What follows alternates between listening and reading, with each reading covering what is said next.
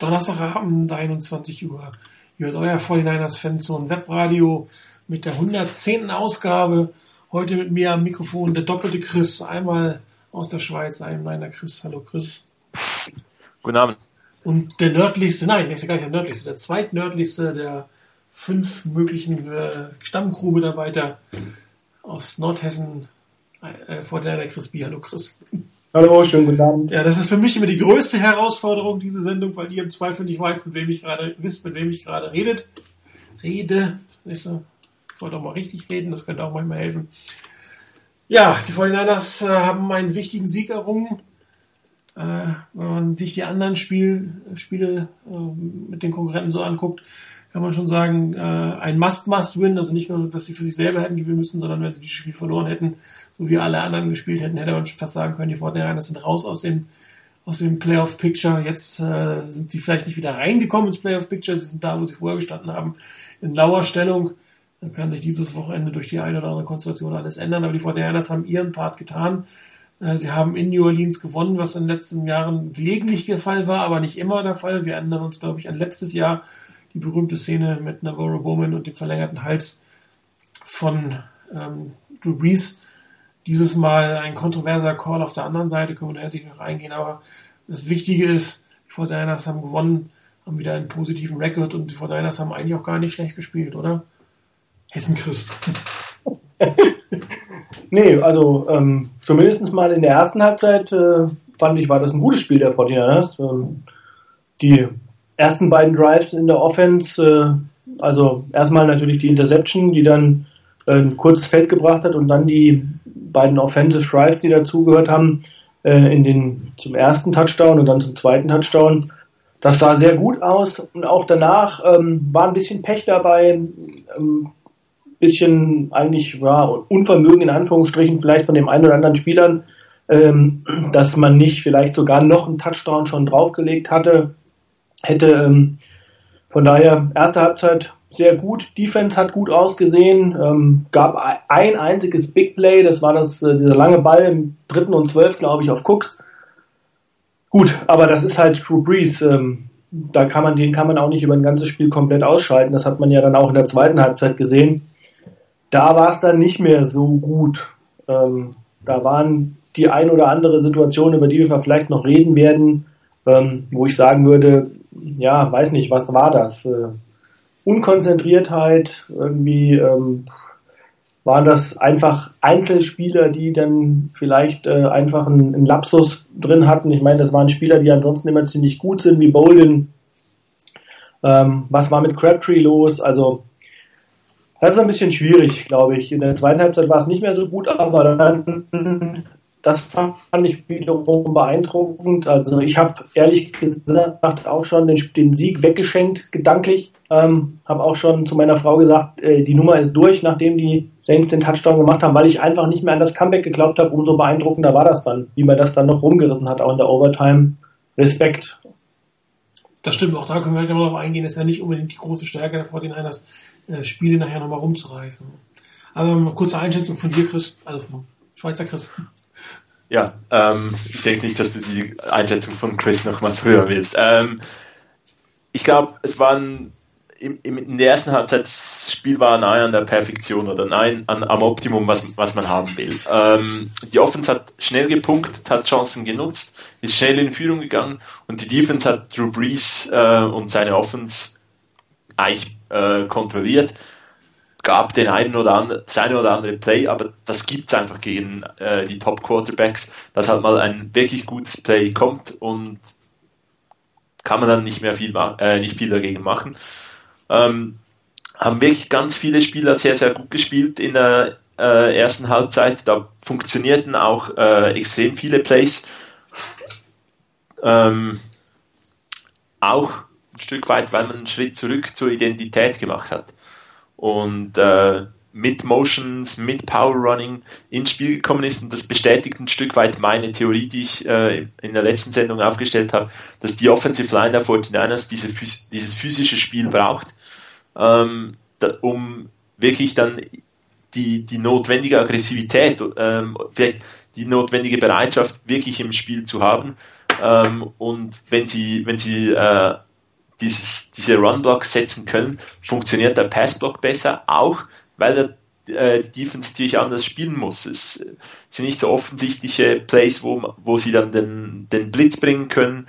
Ähm, ich glaube, das ist so die, ganzen Folgeerscheinungen von einem guten Run -Play, äh, Running Game, dass, dass man effektiv installiert hat, wenn es auch mit äh, in, in großen Teilen äh, bei mehr als einem Drittel de, der Plays eigentlich das gleiche Playdesign war. Äh, dieser Lauf nach links mit Pulling äh, Alex Boone. Es hat funktioniert über weite Strecken. Teilweise hätte ich mir gewünscht, dass man doch noch irgendwie ein anderes Play aus dem, aus dem Playbook auspackt. Nicht immer genau das, weil speziell in der zweiten Halbzeit hat es nicht mehr so gut funktioniert, wie eigentlich das ganze Spiel. Ähm, die, die Niners haben es nicht geschafft, die Leistung der ersten Halbzeit in, auch in der, äh, in der zweiten Halbzeit weiterzuziehen. Das hat, da hat eigentlich jeder äh, Spieler der Offense ein Stück weit seine Finger im Spiel. Die Runs nicht mehr ganz so gut funktionieren, da, weil die Offensive Line, weil die Blocks nicht ganz so äh, passen. Ähm, unglaubliche Drops äh, in gewissen Situationen ähm, von Spielern, von denen man das einfach nicht erwartet. Also Crabtree, Baldwin hatten wirklich äh, ganz entscheidende Drops, die Drives gekillt haben. Und ähm, auch Kaepernick hat seine Finger da, äh, da im Spiel, weil gewisse Pässe auch ähm, schlecht geworfen waren oder einfach zu unpräzise geworfen waren, durch das eigentlich dann die Catches für die Receiver schwieriger gew geworden sind, als es überhaupt notwendig war. Vom Playcalling her stimmte vieles auch immer noch. Ähm, kann, kann man äh, Greg Roman kritisieren. Äh, vielleicht waren gewisse Selections nicht so gut, aber im Großen und Ganzen fand ich es okay, wie auch die zweite Halbzeit gecallt wurde. Vielleicht im Run Game noch ein bisschen eine Variation hineinkriegen, wäre schön gewesen, aber ähm, in der zweiten Halbzeit war die Umsetzung der Spieler wirklich auch schlecht. Und deshalb sind die, sind die Saints zurückgekommen, konnten in Führung gehen. Dass man zurückgekommen ist wieder, äh, war, war gut was mir einfach äh, gefehlt hat, war, war so der Game-Winning Drive von Kaepernick. Im Endeffekt waren es vier Drives im, im Spiel, wo man wirklich schlecht war oder wo es einfach extrem wichtig gewesen wäre, dass man äh, einen überzeugenderen Drive hingekriegt hätte. Es war der Drive direkt vor der Halbzeit, ähm, als Kaepernick eigentlich dann den, den Fumble begeht. Der Drive direkt nach der Halbzeit, wo eigentlich auch nicht wirklich etwas gegangen ist. Dieser Game-Winning Drive am Ende, ähm, wo man den Touchdown braucht zum Sieg und wieder eigentlich nur ein Field Goal kriegt. Ähm, wir haben auch schon diskutiert, dass, dass die Niners es nicht hinkriegen, gegen am Ende des Spiels wirklich den Touchdown Drive, der ihnen den Sieg bringt, zu, äh, zusammenzusetzen. Und dann natürlich in der Overtime hat die Offense auch nicht wirklich etwas ge äh, gebracht. Und ich denke, das sind so diese entscheidenden Drives. Um die Halbzeit herum hätte man mit 14, mit 10 Punkten äh, in Front noch mehr in Front gehen können. Das Spiel wäre praktisch entschieden gewesen. Ähm, und der Game Winner, äh, der hat halt auch gefehlt. Aber ansonsten ein gutes Spiel, ein wichtiger Sieg, ähm, der auch ein, für die Zukunft einiges, äh, einiges gezeigt hat, was man, was funktioniert, was man machen soll, ähm, der aber durchaus noch viel Potenzial hat. Ja, das Team hat grundsätzlich in der, in der ersten Halbzeit das gezeigt, was wir alles von ihm sehen wollen. Offense, auch in der Defense. Äh, die Interceptions, zwei Stück waren es ja. Ich glaube, die, die zweite Interception war auch in der, in der, ersten Halbzeit in der Endzone, als man äh, zu dritt äh, Jimmy Graham gecovert hat. Also da war auf beiden Seiten des Balles äh, viel von dem zu sehen, was die Fortinanders die letzten Jahre groß und stark und kräftig gemacht hat. Ähm, die zweite Halbzeit, das war so ein bisschen das Typische, was wir die letzten Jahre schon gesehen haben, aber dieses Jahr eigentlich noch extremer, dass es dann irgendwie auf beiden Seiten nicht mehr so ganz lief, warum auch immer. Ähm, das ist die Frage, stellen wir uns eigentlich jedes Mal. Liegt das daran, dass der Gegner ausreichend Adjustment macht und die 49ers nichts dagegen spielen, stellen können? Oder sind die 49ers dann müde, was ich mir nicht vorstellen kann? Oder sind sie nur auf Verwalten? Also haben sie nur noch Verwalten im Kopf? Das wäre dann irgendein Coaching-Thema, die dann halt sagen, so, jetzt sieht es gut aus, jetzt bringt mal das Ding über die Bühne.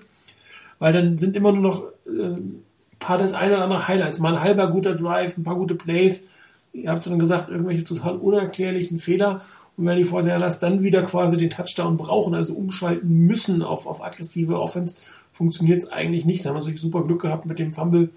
Äh, hätte auch durchaus unentschieden werden können in diesem Spiel. Und ähm, ich kann es mir überhaupt nicht erklären, warum die 49ers plötzlich in der zweiten Halbzeit dann den, den Drive, den sie begonnen, mit dem sie begonnen haben, nicht mehr aufs, aufs Feld bringen, nicht mehr umsetzen können. Und äh, man muss auch deutlich sagen, die, die 49ers sind ja am Ende der zweiten Halbzeit, äh, der zweiten, des zweiten Quarters nochmal äh, Richtung Touchdown gegangen oder haben versucht, nochmal Touchdown zu machen, haben relativ aggressiv gespielt, äh, um da nochmal was oben drauf zu legen. Aber ähm, dann frage ich mich, warum man in der zweiten Halbzeit nicht weitermacht. Und äh, hier war ja auch gerade von, von Reagan gerade die Frage, warum hat man nicht auf den humpelnden Luis geworfen? Mir persönlich hat sich das auch nicht erschlossen. Dann hat man ja gesehen, dass der nicht wirklich fit war. Und da stelle ich irgendwie meinen schnellsten Receiver dagegen, am besten äh, Lloyd oder vielleicht auch ein äh, Stevie Johnson, wirklich Speed Guys und, und lasst das mal tief gehen und schickt dann einen daneben, der den Safety ähm, beschäftigt, der ihm da helfen könnte. Das sind eigentlich so eigentlich, eigentlich Brot- und Butterplays, die dann von den 49 nicht gecallt werden in dem Moment. Das muss man auch sehen. Wahrscheinlich stehen sie nicht auf dem Playsheet von, von Greg Roman nach dem Motto, was mache ich, wenn, wenn Spieler XY ausgefallen ist. Aber da muss man auch mal gucken, was habe ich denn so äh, in meinem Playbook oder ein langer Ball nach vorne ist jetzt auch nicht wirklich Herausforderung. Endlich mal eine Route, die kurz war, eine lange Route, gibt das meinem Quarterback mit und dann kriege ich das auch mit.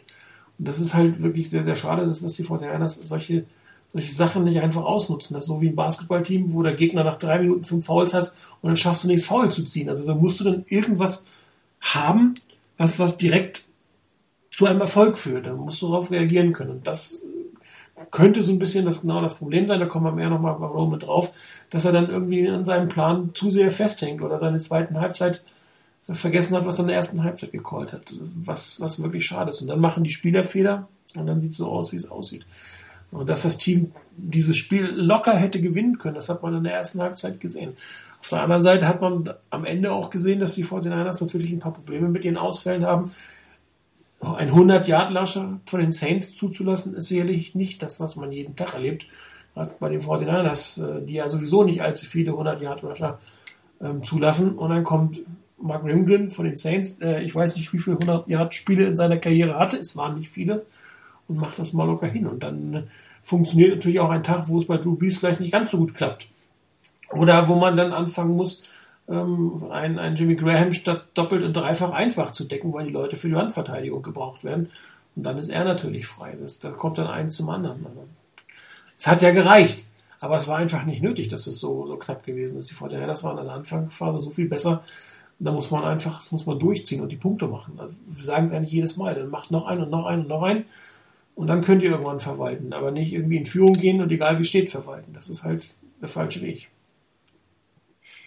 Wobei, ehrlich gesagt, ähm, ich hatte in dem Spiel zumindest ähm, nicht den Eindruck, dass man es verwalten wollte. Also da hatte ich ähm, in vorherigen Spielen teilweise eher den Eindruck, auch von auch vom Playcalling her, dass man äh, versucht hat, was zu verwalten, also wirklich sehr sehr konservativ gespielt hat.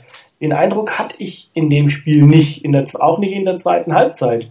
Ähm, ich äh, hätte in dem Spiel eigentlich, habe ich mehr dazu tendiert zu sagen, ähm, dass es wirklich ein, eine Situation war, wo individuelle Fehler von verschiedenen Spielern in der zweiten Halbzeit dazu geführt haben, dass man ähm, selbst in Situationen, die schwierig waren, also ich, wir sind da so, also dieser, gerade in dem, ich glaube, ob es der erste oder der zweite Drive war, ähm, da war dieser riesen Drop von, von Anquan Bolden drin, ähm, bei einem dritten und lang. Ähm, das war so eine Situation. Oder äh, Crabtree hat einen, einen fallen lassen, glaube ich, auch äh, in dieser Situation. Oder zumindest war die Abstimmung zwischen, zwischen Crabtree und, und äh, Kaepernick nicht so gut. Und ich hatte eher den, das Gefühl, dass es in diesem Spiel wirklich mehr an, an individuellen Situationen hing, als an einem konservativen Playcalling und an, einer, an einem, ja, an einem Verwalten wollen des, des Spiels. Ich glaube, ähm, den Eindruck hatte ich nicht. Ja, gut, es gab da so ein paar Phasen, da war dann halt drin, drei Läufe hintereinander über die linke Seite, dann kommt Gore rein, der vierte Lauf hintereinander. Da hat man dann auch nicht mal irgendwas variiert oder ein Risiko eingegangen. Ja gut, das ist eine... Das, das sind, da sind dann wieder so Sequenzen drin, die einem das nahelegen. Äh, beziehungsweise zum Beispiel die langen Bälle, die man in der ersten Halbzeit versucht hat, hat man dann nicht mehr so versucht. Ja, das sind alles so kleine Zeichen, dass man irgendwie einen Gang zurückgeschaltet hat oder irgendwie das Risiko rausnimmt oder was auch, wie auch immer die das bezeichnen, teamintern. Ja, aber also ich, ich habe schon auch das Gefühl, ähm, so deutlich verwal auf Verwalten-Modus war man nicht in diesem Spiel. Ähm, dass man mit einer Führung, ich glaube 21 zu 10 war es, äh, zu Beginn der zweiten Halbzeit, dass man da vielleicht auch ein bisschen das Risiko zurücknimmt, sagt, der Drive darf du durchaus zwei, drei Plays länger gehen, ähm, sind wieder zwei Minuten mehr von der Uhr äh, und Drew Brees ist an der Seitenlinie, da kann der keine Punkte machen ist irgendwo verständlich. Also ich finde ich finde es auch richtig, dass man das Adjustment macht. Man spielt mit einer Führung und ähm, callt vielleicht mal einen Lauf mehr. Ähm, dennoch aber nicht ver vergisst, dass man äh, First Downs um First Down machen muss. Und da waren unglaublich viele Plays dabei, die eben dann den Drive wirklich gekillt haben, wo, wo der Drive durch einen, einen individuellen Fehler eines Spielers beendet wurde. Und ähm, von daher gewisse, gewisse Tendenzen dazu, dass man nicht mehr ganz so, ganz so aggressiv ist, sind, waren vielleicht schon da. Aber es waren auch äh, Plays da, die gezeigt haben, okay, man will diese Drives weiterführen, die eigentlich auch teilweise funktioniert hätten, dann droppt ein Receiver den Ball oder Kaepernick wirft den Ball etwas unpräzise. Und das, das war, das war, glaube ich, das, wirklich das größte Problem in diesem Spiel. Weniger, dass man nur verwalten wollte ja, sicherlich nicht nur verwalten, aber man hätte durchaus aggressiver spielen können. Und man war ja öfter durchaus mal äh, in dritten und lang und war dann halt darauf angewiesen, dass irgendeiner das Play macht. Und da sind halt die Fehler gekommen, leider auch untypisch von Anquan Bolin. Wenn du irgendwie von Anfang an vielleicht einen Tick mehr Druck reinsetzt und dann nur noch einen dritten und kurz hast, hast du auch nochmal eine viel höhere ähm, Chance auf den First Down zu machen. Also es ist kein das klassische Verwalten, was wir die letzten Jahre hatten. Da gebe ich euch recht. Aber die 49ers haben in der ersten Halbzeit mit sehr, sehr viel Druck gespielt und es gab eigentlich keinen Grund, diesen Druck rauszunehmen, weil man hat extrem erfolgreich mit diesem Druck gespielt. Und wie man gesehen hat, ist es völlig egal, ob du, du fünf Minuten gibst oder zwei Minuten. Einen Call nicht gemacht und schon verlierst du das Spiel. Also das, das ist immer, dann musst du schon so spielen, dass er gar nicht mehr den Ball bekommt. Das haben die 49ers ja auch wiederum nicht getan. Ja, dann, dann, dann musst du ja noch konservativer spielen, wenn das dein Ziel ist. Dann kannst du halt äh, kurz vor Schluss nicht drei Pässe versuchen und, und zehn Sekunden von der Uhr nehmen. Das ist dann kontraproduktiv, was das Ganze angeht.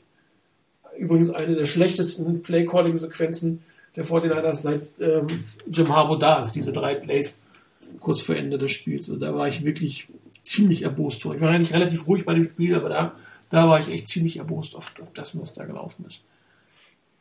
Ja, wobei, da gab es schon auch einige Szenen, ähm, auch während des Spiels, muss ich sagen. Also ich erinnere mich zum Beispiel an die, an die Situation, ähm, das war dann, ähm, glaube ich, auch ein Dritter und Lang, äh, ich weiß, vielleicht reden wir sogar vom selben, aber äh, wo wirklich äh, schon ersichtlich war, dass der Blitz kommt und äh, ja, ja. irgendwie acht Leute schon an der Line of Scrimmage standen von den, von den Saints und äh, es dann zum Sack kommt. Ja, das ist ein Fehler von Kaepernick, da muss er einfach ja. einen Timeout nehmen.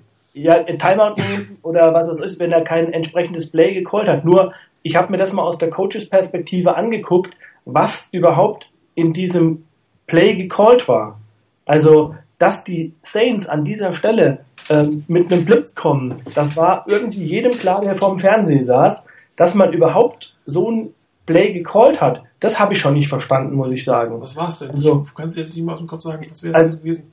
Also, da war keine, keine Receiver, ähm, also ich glaube, mindestens jeder Receiver ist, also bevor er in, überhaupt ähm, mal eine, eine, eine, Richtungsänderung hatte, hat das, äh, also Minimum sieben Yards, acht Yards sind die gelaufen und dann wollten sie eigentlich teilweise noch eine, eine Richtungsänderung machen. Also keiner, der mal einen kurzen, ganz kurzen, ähm, äh, eine ganz kurze Route gelaufen ist, ein Quick Out oder irgendwas, wo der, ähm, äh, wo Kaepernick gewusst hätte, okay, wenn der Druck wirklich so ist, wie es jetzt sich abzeichnet, dann kann ich den Ball ganz schnell dahin loswerden. Und dann war natürlich auch, weil die alle in Man-Coverage waren, war halt auch auf den ersten zehn Yards keiner da. Aber es war halt auch kein Receiver da, weil die alle tief gegangen sind. Das ähm, ist aber die große Schwäche der Fortinanders. Das kapiert. Die, haben, überhaupt keine Plays, die, die den Blitz schlagen. Das haben wir ja schon mehrfach diskutiert. Ganz das ist ein offensichtlicher Biss und da gibt es keine Hot-Route nach 5, 6 Yards, wo du angespielt Gibt es nicht anscheinend. Ja, noch, also mir ist das letztens im, auch im Saints-Spiel aufgefallen.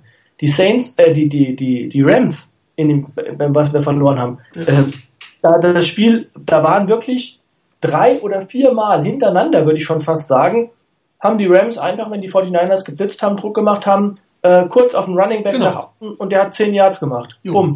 First Down. Den, das Play gibt's bei den 49ers nicht. Und wenn man es macht, das ist das nächste, dann macht man es auf Gore. Das kapiere ich halt auch nicht. Man bringt Gore rein und was kommt? Ein Lauf. Man bringt Gore rein, was kommt? Wieder ein Lauf. Und beim dritten Mal, ja, ist okay, Gore kommt wieder und es kommt wieder ein Lauf. Das, das rafft doch ein Defensive Coordinator relativ schnell. Ja. Dass man das mal anders callen würde und mal Hyde reinbringt und einen Lauf hat und bei Gore vielleicht mal keinen Lauf, also gerade wenn man die wechselt, etwas, was ein bisschen vergleichsweise ungewöhnlich ist, also da fehlt mir so ein bisschen die Situation, auch das Personal so einzusetzen, wie man es nicht erwartet. Das verstehe ich halt nicht. Ich habe auch den Eindruck, dass die 49ers auf dem Feld, also die Elf, die da stehen, nicht unbedingt die Möglichkeit haben, auf das, was sie sehen, zu reagieren. Ich meine, wenn ein Blitz kommt, kannst du ja als Receiver sagen, oh, ich habe keinen, der nächste ist 15 Jahre weg, ich mache mal einen kurzen Curl. Das macht ja auch keiner. Und ich glaube auch nicht, dass die 49ers Receiver blöd sind, dass die das nicht erkennen. Das werden die schon sehen. Und äh, auch ein Colin Kaepernick könnte sich durchaus mal per Audible die eine oder andere Route äh, schaffen. In der Regel musst du die ja nur auf die Seite, also nur in Anführungsstrichen, auf die Seite schicken, wo der Blitz kommt. Anblocken, vorbeigehen, kurzer Pass. Wenn es dann keinen First Down geht, okay. Aber du hast keine Incompletion, du hast eine Chance oder du verlierst gerade zehn Yards hinten dran. Das passiert Und vor allem den Sack nicht nehmen, das ist genau. ja auch mal. Gut, Sack nicht nehmen, da kommt man nachher nochmal drauf, das ist wirklich eine Spezialität von Colin Kaepernick, den Sack zu nehmen. Also das ist äh, eine der schlimmsten Dinge, die er tut, ehrlich gesagt, zehn Yards Sack zu kassieren. Also das ist nicht immer Schuld von der Defense, von der Offense Line, die ist Schuld für den Druck. Dass er den Sack nachher nimmt, das ist sein Thema, da können wir gleich nochmal drüber diskutieren. Aber den Ball mal rüber zu schnicken, vor allem du kannst den Ball dann auch selbst, dann ist er halt incomplete. Ist ja auch okay. Beim dritten Down ist es vielleicht doof, beim ersten Down ist er super. dann ist er halt incomplete, du kriegst keine, keine ähm, intentional grounding, weil da irgendwo Receiver in der Gegend war. Also, aber das, das verstehe ich auch nicht. Da gibt es keine, also entweder es gibt keine Plays, die du endest, es gibt keine Routen, die du endest und es wird kein Timeout genommen in so einer All-Out. Von der Reporter hat er gesagt, äh, Rob Ryan, solcher Situation, All-Out Blitz, du hast ihn gesehen das war ja jetzt kein Geheimnis, was da auf dich zukommt. Und dass die Offense Line bei einem Acht-Mann-Blitz in den letzten Wochen nicht wirklich gut ausgesehen hat. Die wenigsten Offense Lines tun das, aber ähm, war ja auch jetzt nicht wirklich keine große Neuigkeit, keine große Überraschung. Ja, und da kannst du natürlich, dann, wenn du drei Jahre hinter der Linie oder vier Jahre den Sack nimmst, da kannst du dann das Quarterback irgendwann auch nichts mehr für. Es sei denn, du hättest es Audible machen müssen. Dann ist es wieder ein Stück weit deine Verantwortung. Also in so einer Situation würde ich immer ein Timeout nehmen. Also wir haben so viel Timeout für sinnlose Sachen verbrannt, da hätte man da auch mal einen nehmen können, ganz ehrlich. Absolut. In der Schweiz ist es so ruhig. Kann nur zustimmen. Also ähm, die, die Szene, ich meine eben, bei den Timeouts, die die Niners brauchen, äh, für, für in dümmeren Situationen, wo es unnötiger ist, ähm, an, an der Stelle, du siehst, du hast einen Blitz wenn du nicht wirklich aus, wenn du, wenn du nicht aus dem Play rauskommst, dann mach ein Timeout und äh, Harbour wird dir nicht den, den Kopf abreißen. Ähm, von daher, da hat man wirklich total versagt. Ähm, und ja, das andere, die, die, diese kurzen, kurzen Routen gegen den Blitz, sicherlich auch noch eine Schwäche der 49ers. Oder, dass sie nicht da sind, ne? Ja. Genau, dass, dass sie nicht da sind, weil ähm, ist absolut das, wenn, wenn du den, wenn du den Blitz siehst, er kommt, gleich hinter dem Blitz werfen ist immer irgendwo eine Lücke. Und wenn, wenn halt jetzt irgendwas da nicht ganz passt, dann schmeißt du den, den Ball einfach äh, Richtung Line of Scrimmage auf den Boden. Es wird ziemlich sicher nie ein Intentional Grounding geben, weil ähm, da ist man ja irgendwo groß, äh, sehr großzügig, wo du den Ball in, in äh, wo dann noch ein Receiver in die Area sein muss. Und äh, ja, das, das fehlt definitiv. Ähm, wie auch dass man gewisse Spieler nicht, nicht, in, nicht ihren Fähigkeiten entsprechend einsetzt und, und da variiert. Also das, äh, so das situative Playcalling phasenweise wirklich äh, sehr schwach der 49ers. Ja, es ist, es ist halt nicht erklärlich. Ich meine, die sind ja nun keine, keine Anfänger, die da oben stehen. Oder es ist Philosophie. Nur diese Philosophie könnte ich persönlich überhaupt nicht nachvollziehen, weil sie doch relativ viele äh, lange Downs hervorruft. Und was man natürlich auch sagen muss, da kann gerne aufkommen, dass, dass das Ball wegwerfen von Colin Kaepernick nicht seine Lieblingseigenschaft ist. Ich versuche es mal so auszudrücken. Er hält und hält und glaubt immer wahrscheinlich, dass er alle Leute ausrennen kann. Aber manche Situation ist einfach offensichtlich zu spät Und da ist das Beste, den Ball einfach wegzuwerfen oder ihn vernünftig festzuhalten und keinen Fumble zu kassieren. Aber dieses, ich gebe das, Down auf, das ist nicht unbedingt die Spielweise von Colin Kaepernick. Aber, aber das ist halt antrainierbar. Das, das kannst du antrainieren. Das musst du ihm auch einfach beibringen. Weil was das bringst dir dann, wenn du irgendwie plötzlich Zweiter und 20 hast, also 10 Jahre Sack kassierst und, und dann ähm, hast du halt Situationen, dass du schwierigere Plays callen musst, die auch schwieriger für die Spieler sind. Und wenn dann ein Fehler passiert, dann hast du plötzlich Dritten und 20, wenn der Drop da ist. Und setzt du nachher Dritten und 10, wenn du irgendwie das, wenn die das hintereinander, also einmal wegwerfen, einen, einen Drop oder sowas. Also es sind alles so Sachen, wo du dich selber als Team in unnötig in irgendeine Bedrohung hereinbringst. Und das ist halt, ich weiß nicht, wie viel, wie oft Colin Kaepernick den Ball wirklich bewusst wegwirft, aber es ist viel, viel, viel zu wenig. Vor allem gegen die Rams hatte man das gesehen. 2, 3, 6 hätte er sich einfach sparen können. Und das ist ähm, immer noch hat, das bessere er hat, Ergebnis. Er hat es gemacht in, im Spiel, witzigerweise in einer entscheidenden Situation. Ähm, da hat er ihn, fand ich sogar schon fast zu früh weggeworfen. Das war nämlich in der Overtime. Ähm, da gab es eine Szene. Das war der zweite Versuch bei kurz vor der Endzone. Dies kann sein, genau. Da hat er ihn weggeworfen, wo überhaupt noch gar kein Druck da war. Ja. Das fand ich dann eigenartig. Also habe ich gedacht, okay, scheinbar hat man ihm gesagt, pass auf, wenn nur das irgendwie du den Anschein hast, Druck zu bekommen, wirf den Ball weg, äh, bevor du einen Sack kassierst in dieser Situation, weil das ist dann halt wirklich ein Killer in so einer Situation. Ja, aber dann musst du mal überlegen, was in seinem Kopf vorgeht. Ja. Yeah. Also er spielt das nicht intuitiv. Nee, er, er spielt das im Kopf und das ist, glaub, das ist glaub, schwierig. Er überlegt da noch zu viel wahrscheinlich. Also ähm, ich meine, wie das funktioniert oder wie das geht, Ball wegwerfen und wie man, also das ist halt noch eine Sache, da muss er sich einfach ein paar äh, Videos von Drew Brees angucken, weil ich finde, der beherrscht das zur Perfektion. Und Aaron Rodgers. Wie bitte? Und Aaron Rodgers. Aaron Rodgers, ja. Die beiden ja. können das echt super. Brees finde ich sensationell, wenn man guckt, wie lange der in der Pocket steht ja. und auch noch irgendwie so ein Gefühl dafür hat, um zu sehen, von wo kommt der Druck jetzt am stärksten und wohin weiche ich nochmal aus, um nochmal vielleicht eine Sekunde zu gewinnen. Und wenn es dann nicht geht, werde ich den Ball immer noch los. Auch mit, was weiß ich, im Zweifel irgendwo vor die Füße werfen oder weiß der Geier was. Das kriegt der halt sensationell gut hin. Ja, vor allen Dingen mit dem Arm, dass dann soll er den einfach 15 Jahre zu hoch in der Richtung von dem Receiver werfen. Das ist völlig ausreichend. Ja.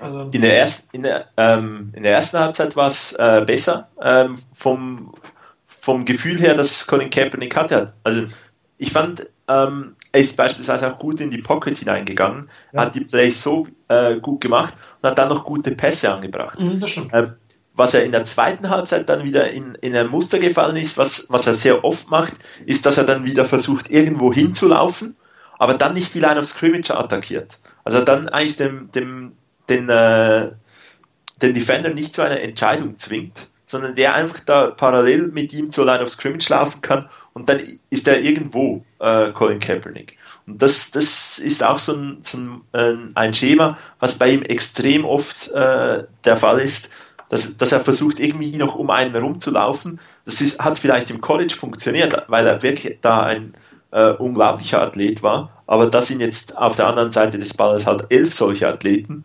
und ähm, wenn, wenn du nicht gleich, wenn, wenn es nicht designt ist und nicht der, die Defense irgendwie einen Misstep hat, komm, kommst du mit dem nicht, nicht durch. Und da dann wirklich die, die richtige Entscheidung, entweder auf die Line of Scrimmage zu, dann muss, vielleicht geht irgendwie hinten was, was auf, oder dann halt einfach sicher den Ball wegwerfen äh, und nicht irgendwelche Spielchen machen. Wie oft haben wir es gesehen, dass er parallel zur Line of Scrimmage drei Yards hinten, hinter der Line of Scrimmage ins Ausläuft. Ähm, ja, auch, auch gibt, völliger Blödsinn. Also, gibt es auch extrem viel, ja. da muss der Ball weg. Ähm, da, das, da gibt es eigentlich eins, oder er, er, er, er slidet irgendwo, wenn man die, die Uhr killen will, ähm, aber dann im Feld drin. Es kann in, in, der, in den letzten zwei Minuten sein, dass man vielleicht mit so einem Player einen First Down holen will, sieht, okay, da ist nichts frei, aber die Uhr muss weiterlaufen, dann nimmst du halt da einen Sack oder so. Ähm, es gibt Situationen, wo, wo er den Sack nehmen soll, wo, wo es zu riskant ist, den Ball wegzuwerfen, aber es gibt extrem viele Situationen, wo er, er einen Sack nimmt, wo es einfach total falsch ist. Ja, ich weiß nicht, ob ihm da die, die Football IQ heißt das ja so schön, ob das das Problem ist oder ob er, ob er so ein, so ein kopfgetriebener Spieler ist. Also den, wenn du einen Aaron Rodgers oder einen Drew Brees, Brees, Brees siehst, du hast es eben gerade gesagt, Chris, die haben ein gutes Gefühl, die haben eine gute gute Uhr im Kopf, wann, wann, bis wie viel Zeit sie haben. Die können den Druck sehr gut, die spüren das eigentlich und spüren, wo sie hingehen. Und das hat Colin Kaepernick nicht, habe ich so den Eindruck. Er denkt sehr viel nach. Ja, und äh, wenn du anfängst zu denken, heißt das, dass du langsamer bist. Ja, der Denkprozess ist einfach langsamer als der intuitive Wurf. Es ist so. Und ähm, das führt dann zu gewissen Problemen. Das führt, führt zu, viel zu Fehlentscheidungen, also wirklich Entscheidungen, jetzt irgendwas zu tun. Ja, oder wo du sagst, ich muss jetzt an dieses, jenes, welches denken und denkst an das andere nicht, was du hättest machen sollen. Also das sind so ein paar Sachen, die wirklich ähm, schwierig sind. Und das ist auch das, was Rainer und ich immer sagen, er soll in der Offseason sich mit einem Quarterback-Trainer zusammentun und seine Athletik sein lassen. Der ist fit genug, der braucht nicht irgendwie tausende von, von Athletikstunden und, und, und, und Studiostunden, sondern der braucht wirklich äh, Footballfilme auf dem Feld, irgendwelche intuitiven Übungen, die, die ihm das quasi näher bringen. Das wird ihn nach vorne bringen. Und ähm, mal gucken, was aber das in dieser Offseason quasi sieht.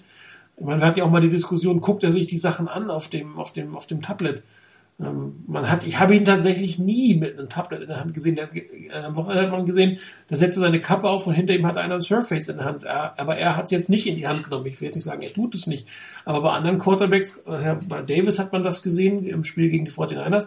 Der hat sich hingesetzt und hatte sein Surface in der Hand und hat sich sofort angeguckt, was da war. Also das ist dieses, dieses Gucken, was habe ich denn falsch gemacht, Gefühl entwickeln, Spielkultur entwickeln und nicht nur Kraft und, und äh, Athletik. Das, das ist schön, ja, aber es ist halt nicht alles. Und ähm, wenn ich, ich super werfen kann, was, was Colin Kaepernick kann, ist das auch total klasse. Nur wenn du nicht zum Wurf kommst, dann bringt es dir einfach nichts. Also wenn du nicht genau weißt, wie du dich in Wurfposition bringst. Und das scheint ein Stück weit hier das Dilemma zu sein. Und äh, er wird besser, das sieht man. Er spielt besser, er macht nicht mehr ganz so dumme Fehler. Ähm, er spielt nicht mehr ganz so statisch, aber gewisse Tendenzen sind bei ihm einfach noch da. Und äh, da kann man nur hoffen, dass ihm wer immer äh, da im Coaching-Staff ist, nächste Offseason ihn ein paar Sachen daraus äh, austreibt oder mit andere eintreiben, also Dinge äh, zu tun, anders zu tun, intuitiver versuchen zu werden, Football IQ aufzubauen. Ich denke, ein wichtiger Punkt ist effektiv, es soll jetzt nicht ein äh, totales Colin Kaepernick-Bashing werden. Ähm, nicht, nee. so, ähm, man sieht deutliche Verbesserungen und das, äh, das ist offensichtlich, dass, dass er Fortschritte macht. Ähm, ein Punkt muss ich noch anfügen, weil der auch genau in, diese, in, in diesem Punkt gehört. Es war in diesem Spiel weniger das Problem, hatte ich das Gefühl, als sind so das Erkennen der Spielsituation an der Line of Scrimmage. Wann kann ich die ganz vielen Anpassungen machen und wann muss ich meinen äh, Center einfach anschreien, dass er hurry, hurry, hurry, weil die Playclock runterläuft. Es sind teilweise Situationen und ich glaube, das, das sind so die Musterbeispiele, wo man sieht, wie es in ihm arbeitet. Ähm, er weiß, was er alles prüfen will. Ähm, und er prüft das nach seinem Muster durch. Und irgendwie, das hat er da dann nicht, teilweise das Auge für die Spielsituation nicht. Ähm, ich habe das Gefühl, bei, äh, bei Spielen von Green Bay sind die Mikros besser eingestellt. Aber was man da von, von äh, beim Hard Count und beim, äh, beim Count von, von Aaron Rodgers hört, das, das muss man sich mal wirklich äh, konzentriert auf das an, anhören. Es ist wunderbar, weil die Kommunikation, die Aaron Rodgers mit, mit seinen Offensive Linemen hat, ähm, die tönt zwar sehr oft ähnlich, aber die Spielsituation äh, wird extrem schnell erfasst. Also wenn mal die Playclock nach unten läuft, wenn es mal etwas länger gegangen ist, kommt extrem schnell so ein Hurry, Hurry, Hurry und dann geht es auch ganz schnell. Aber äh, bei, bei uns ist teilweise äh, da eben, ist auch so ein Punkt, wo Colin Kaepernick noch nicht so weit ist, dass er wirklich, dass er zu den absoluten Top Quarterbacks gehört. Aber eben, ich will es nochmals betonen, deutliche Verbesserungen in dieser, in dieser Saison schon sichtbar. Wenn er noch den, den nächsten Schritt machen will, müssen diese, diese Dinge einfach besser werden. Aber es war nicht, es war nicht dieser Punkt, der die zweite Halbzeit versaut hat. Da waren viel, viel mehr auch von anderen Spielern individuelle, individuelle Fehler dabei. Also ich, ich wollte auch gerade sagen, also ähm, jetzt, wir sind ein bisschen wahrscheinlich eher so auf allgemein äh, jetzt auch so ein bisschen auf die Leistung von Colin Kaepernick eingegangen, weil ich ehrlich sagen muss, äh, ich habe ihn schon schlechter gesehen als in dem Definitiv. Spiel. Äh, definitiv. Interessant fand ich eigentlich, ähm, dass ich den Eindruck hatte, ich weiß nicht, ich habe ähm, nicht, ich habe es eben erst, im, als ich das nochmal im das Spiel nochmal im, im Condensed-Modus in der Zusammenfassung gesehen habe, habe ich, äh, ist es mir erst aufgefallen, ähm, was ich mir wünschen würde, das ist mir bei dem ganzen Spiel aufgefallen und nicht nur für Kaepernick. Ähm, ich hatte den Eindruck, in der ersten Halbzeit war man deshalb auch relativ gut und gerade zu Beginn, weil man unglaublich viele Plays von ähm, Under Center gespielt hat. Also mhm. relativ wenig aus der Shotgun hat, ja. oder hatte ich nur den Eindruck, Nein. dass das so war. Und ich gleich drauf gekommen. Ja, und das hat der Defense unglaublich schwer gemacht. Das hat Kaepernick recht gut. Also man konnte dort ähm, Play-Action spielen. Die Defense musste sich auf, ähm, auf einen Run einstellen. Man hat im Prinzip immer mit einem Run gerechnet und man kann dort dann eigentlich super einen Pass einstreuen. und ich habe den Eindruck, dass es in der Situation für Kaepernick bessere Plays gibt oder er die Plays besser nimmt, als wenn er in der Shotgun steht und eigentlich bei der Defense vielleicht schon gedanklich man sich mehr auf Pass einstellt und wenn auf den Run, insbesondere wenn Gore da steht, ähm, dann ist Gore für mich einfach in der Situation zu langsam, äh, um diese Plays, ähm, die Draw Plays oder sonst irgendwas zu nehmen und ähm, Läufe aus der Shotgun, weil da hätte ich dann, da ist Hyde einfach für mich derjenige, der mehr Explosivität an den Tag legt. Und Gore hat man wieder gesehen. Der läuft halt einfach super mit einem Vorblocker, mit Miller als, ähm, als Blocker oder auch äh, mit, mit Vance McDonald oder wer auch immer Vorblocker. Und dann macht Gore auch seine Yards. Und das wiederum, finde ich, war auch bezeichnend. Ähm, wenn man dann im First Down einen guten Lauf hatte und man im zweiten Down schon ähm, nur noch fünf Yards hatte, das eröffnet wiederum viel, viel mehr Möglichkeiten im Passspiel für, für Kaepernick. Und ähm, also das habe ich nicht verstanden, dass man das nicht besser durchgezogen hat. Ähm, was, was man sicherlich sagen muss, äh, ja, die, die Läufe, äh, es war eben das Kreative auch mit den Shifts, mit diesem Power Running Game nach links, hat sehr, sehr gut funktioniert über weite Strecken, ähm, weil man es auch eben, es war vom, vom Aufbau her ein sehr ähnliches Play, das sehr oft gecallt wurde, ähm, aber es, äh, hat es, hat auch se es hat seine Variationen gehabt, weil es war mal Vance McDonald in Motion, es war ja. mal äh, Anquan Boldin in Motion. Es hat nicht immer gleich ausgesehen, es war aber das gleiche Spielprinzip und hat, äh, hat wirklich sehr, sehr eine gute Erfolgsquote gehabt. Ähm, die Aussage, wie äh, Frank Gore aus der Shotgun ähm, nicht so gut im Lauf. Ich meine, der erste Touchdown war ein Frank Gore-Lauf aus der Shotgun. Ja, aber es war kein Shotgun-Play. Es war sensationell äh, designt. Also das war eine Read-Option. Das war jetzt keine klassische Shotgun. Genau. Read genau. Äh, aber das, das muss man, das muss man echt differenzieren. Shotgun ist ja eher dieses, wo du mehr oder weniger den Draw spielst, ne, wo der hinterher wartet und dann kriegst du einen Draw-Hand auf. Und äh, das war definitiv ein, äh, ein Zone-Read-Option, wo du den Handoff eher in klassischer Form machst, auch wenn er weiter hinten ist. Und genau, aus der Zone Lead Option, aus der Zone Lead hat die, hat Gore auch schon immer besser gespielt als aus der klassischen Shotgun Draw Formation. Also das muss man definitiv unterscheiden. Absolut. Also Shotgun Draw ausgeklammert, aber auch, es gibt ja auch andere Off-Tackle-Läufe und so ja. aus der Shotgun. Ja. Ähm, das Play war einfach auch gut gemacht, mit dem, mit dem, dass äh, Vernon Davis hinter der, der Offensive Line durchkommt als Lead-Blocker dann im Endeffekt keinen blocken muss, weil auch noch Colin Kaepernick mit dem Read Option seinen Lauf antäuscht, die Defense somit nicht äh, richtig erkennen konnte, was kommt. Man war da wirklich teilweise sehr, sehr kreativ wieder ähm, und auf der kreativeren Seite des Play, äh, Playbooks der 49ers und ähm, auf dem unbedingt aufbauen. Ähm, in der zweiten Halbzeit hat man es nicht mehr so hingekriegt. Das ist schon irgendwo schade. Einziger Punkt ist, wo man weniger aus, der, aus den normalen Base äh, oder an der Center die Plays callt, ist effektiv in Goal-Line-Situations. Ähm, da haben die Niners extrem viel, oft äh, aus der Shotgun gespielt in den letzten Wochen. Und ähm, da da vermisse ich so ein bisschen das, äh, das Play auf, auf Vernon Davis, wo wir uns seit zwei, drei Jahren eigentlich nicht erklären können, wie das jedes Mal funktioniert aber es hat einfach funktioniert. Also was, was die 49ers an diesem Spiel anders gemacht haben und darum habe ich auch die Kritik, die sofort an Greg Roman nach dem Spiel wieder losging, nicht ganz verstanden. Sie haben ein, ein völlig anderes andere Art des, der Plays gewählt. Nämlich, Christoph hat gesagt, sie sind sehr viel unterm Center gewesen. Sie haben ähm, ein Stück weit ihre Formationen von vor zwei, drei Jahren wieder ausgepackt, haben auf der anderen Seite aber auch diese Formationen ein Stück weit variiert, um sie ein bisschen offener für den Pass zu machen. Das heißt, äh, diese, diese Versuche, ein bisschen mehr den Pass ins Spiel zu bringen als die letzten Jahre, war weiterhin da. Auch die Formationen waren halt andere. Und ich bin völlig bei euch. Ähm, Frank Gore spielt äh, im klassischen Laufspiel viel, viel besser, wenn das Quarterback unterm Center spielt und man muss auch feststellen, dass Colin Kaepernick viel, viel besser spielt, wenn er unterm Center steht. Warum auch immer.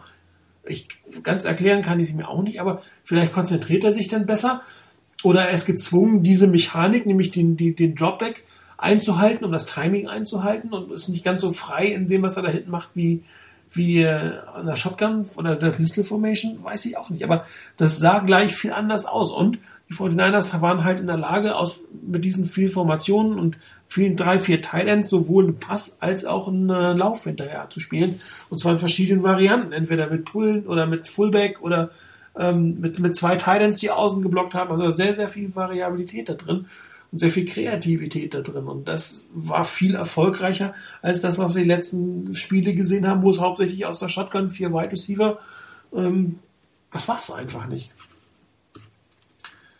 Auch die, die Plays, die ich gemacht habe, ich glaube, die sind beide Plays, die unterm Center waren, ja, tatsächlich. Das ist jetzt mehr, ne, das ist eigentlich kein Zufall, weil der schon typisch für dieses Spiel, für dieses, für, für den Spieltag waren.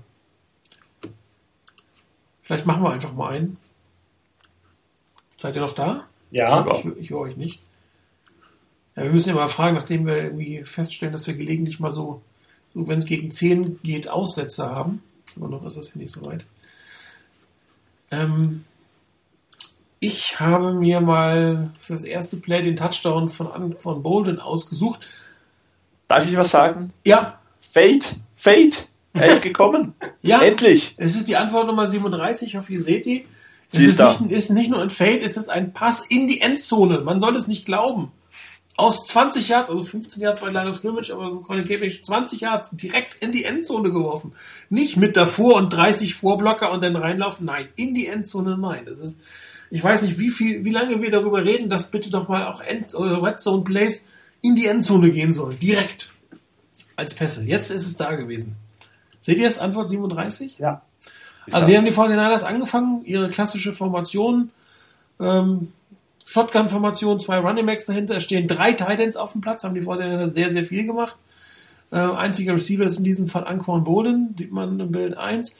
Im Bild 2 sieht man dann, dass die nach mehreren Veränderungen der Formation ist im Prinzip die Formation äh, gekommen, wo die, mit der die 49ers ähm, ins Rennen gehen, also das Play sozusagen machen. Das heißt, Carrier geht auf die linke Seite, dort sp spielen entsprechend äh, zwei Titans, äh, McDonalds mit der Motion nach rechts.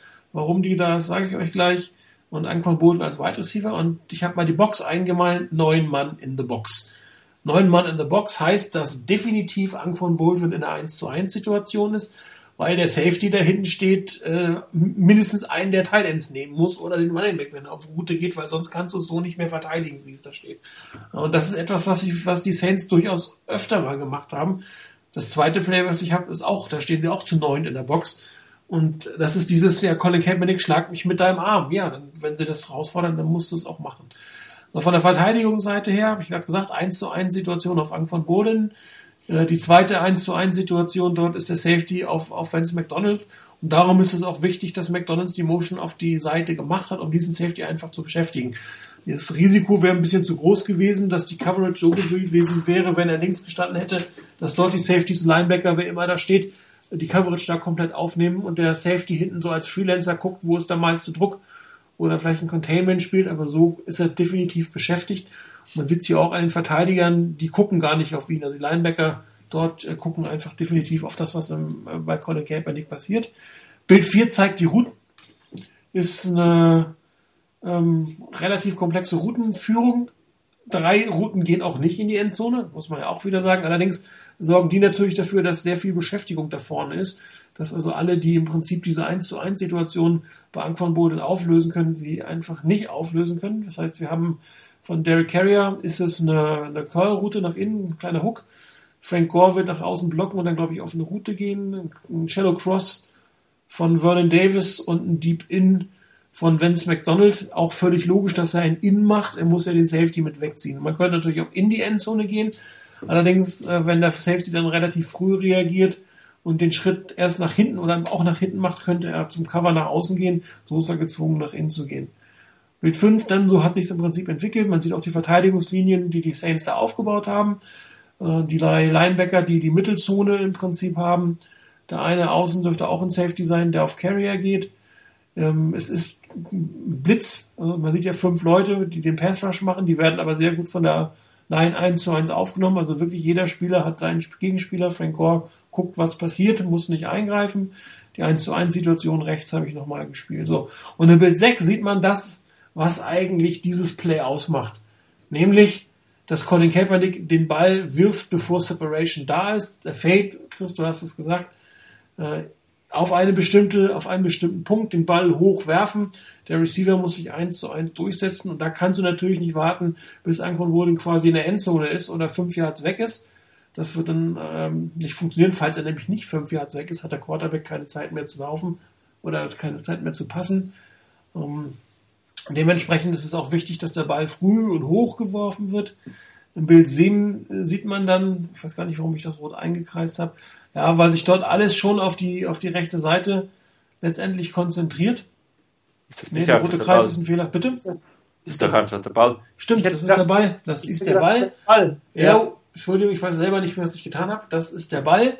Man sieht also er schon in der Luft und Anquan Bolton hat da noch keine Separation. Wichtig ist also entsprechend, dass der Ball vernünftig geworfen wird von, von Colin Kaepernick. Also nicht das, was ihm letzte Woche mit Michael Crabtree passiert ist, den Ball irgendwie dem Receiver vor die Füße zu werfen.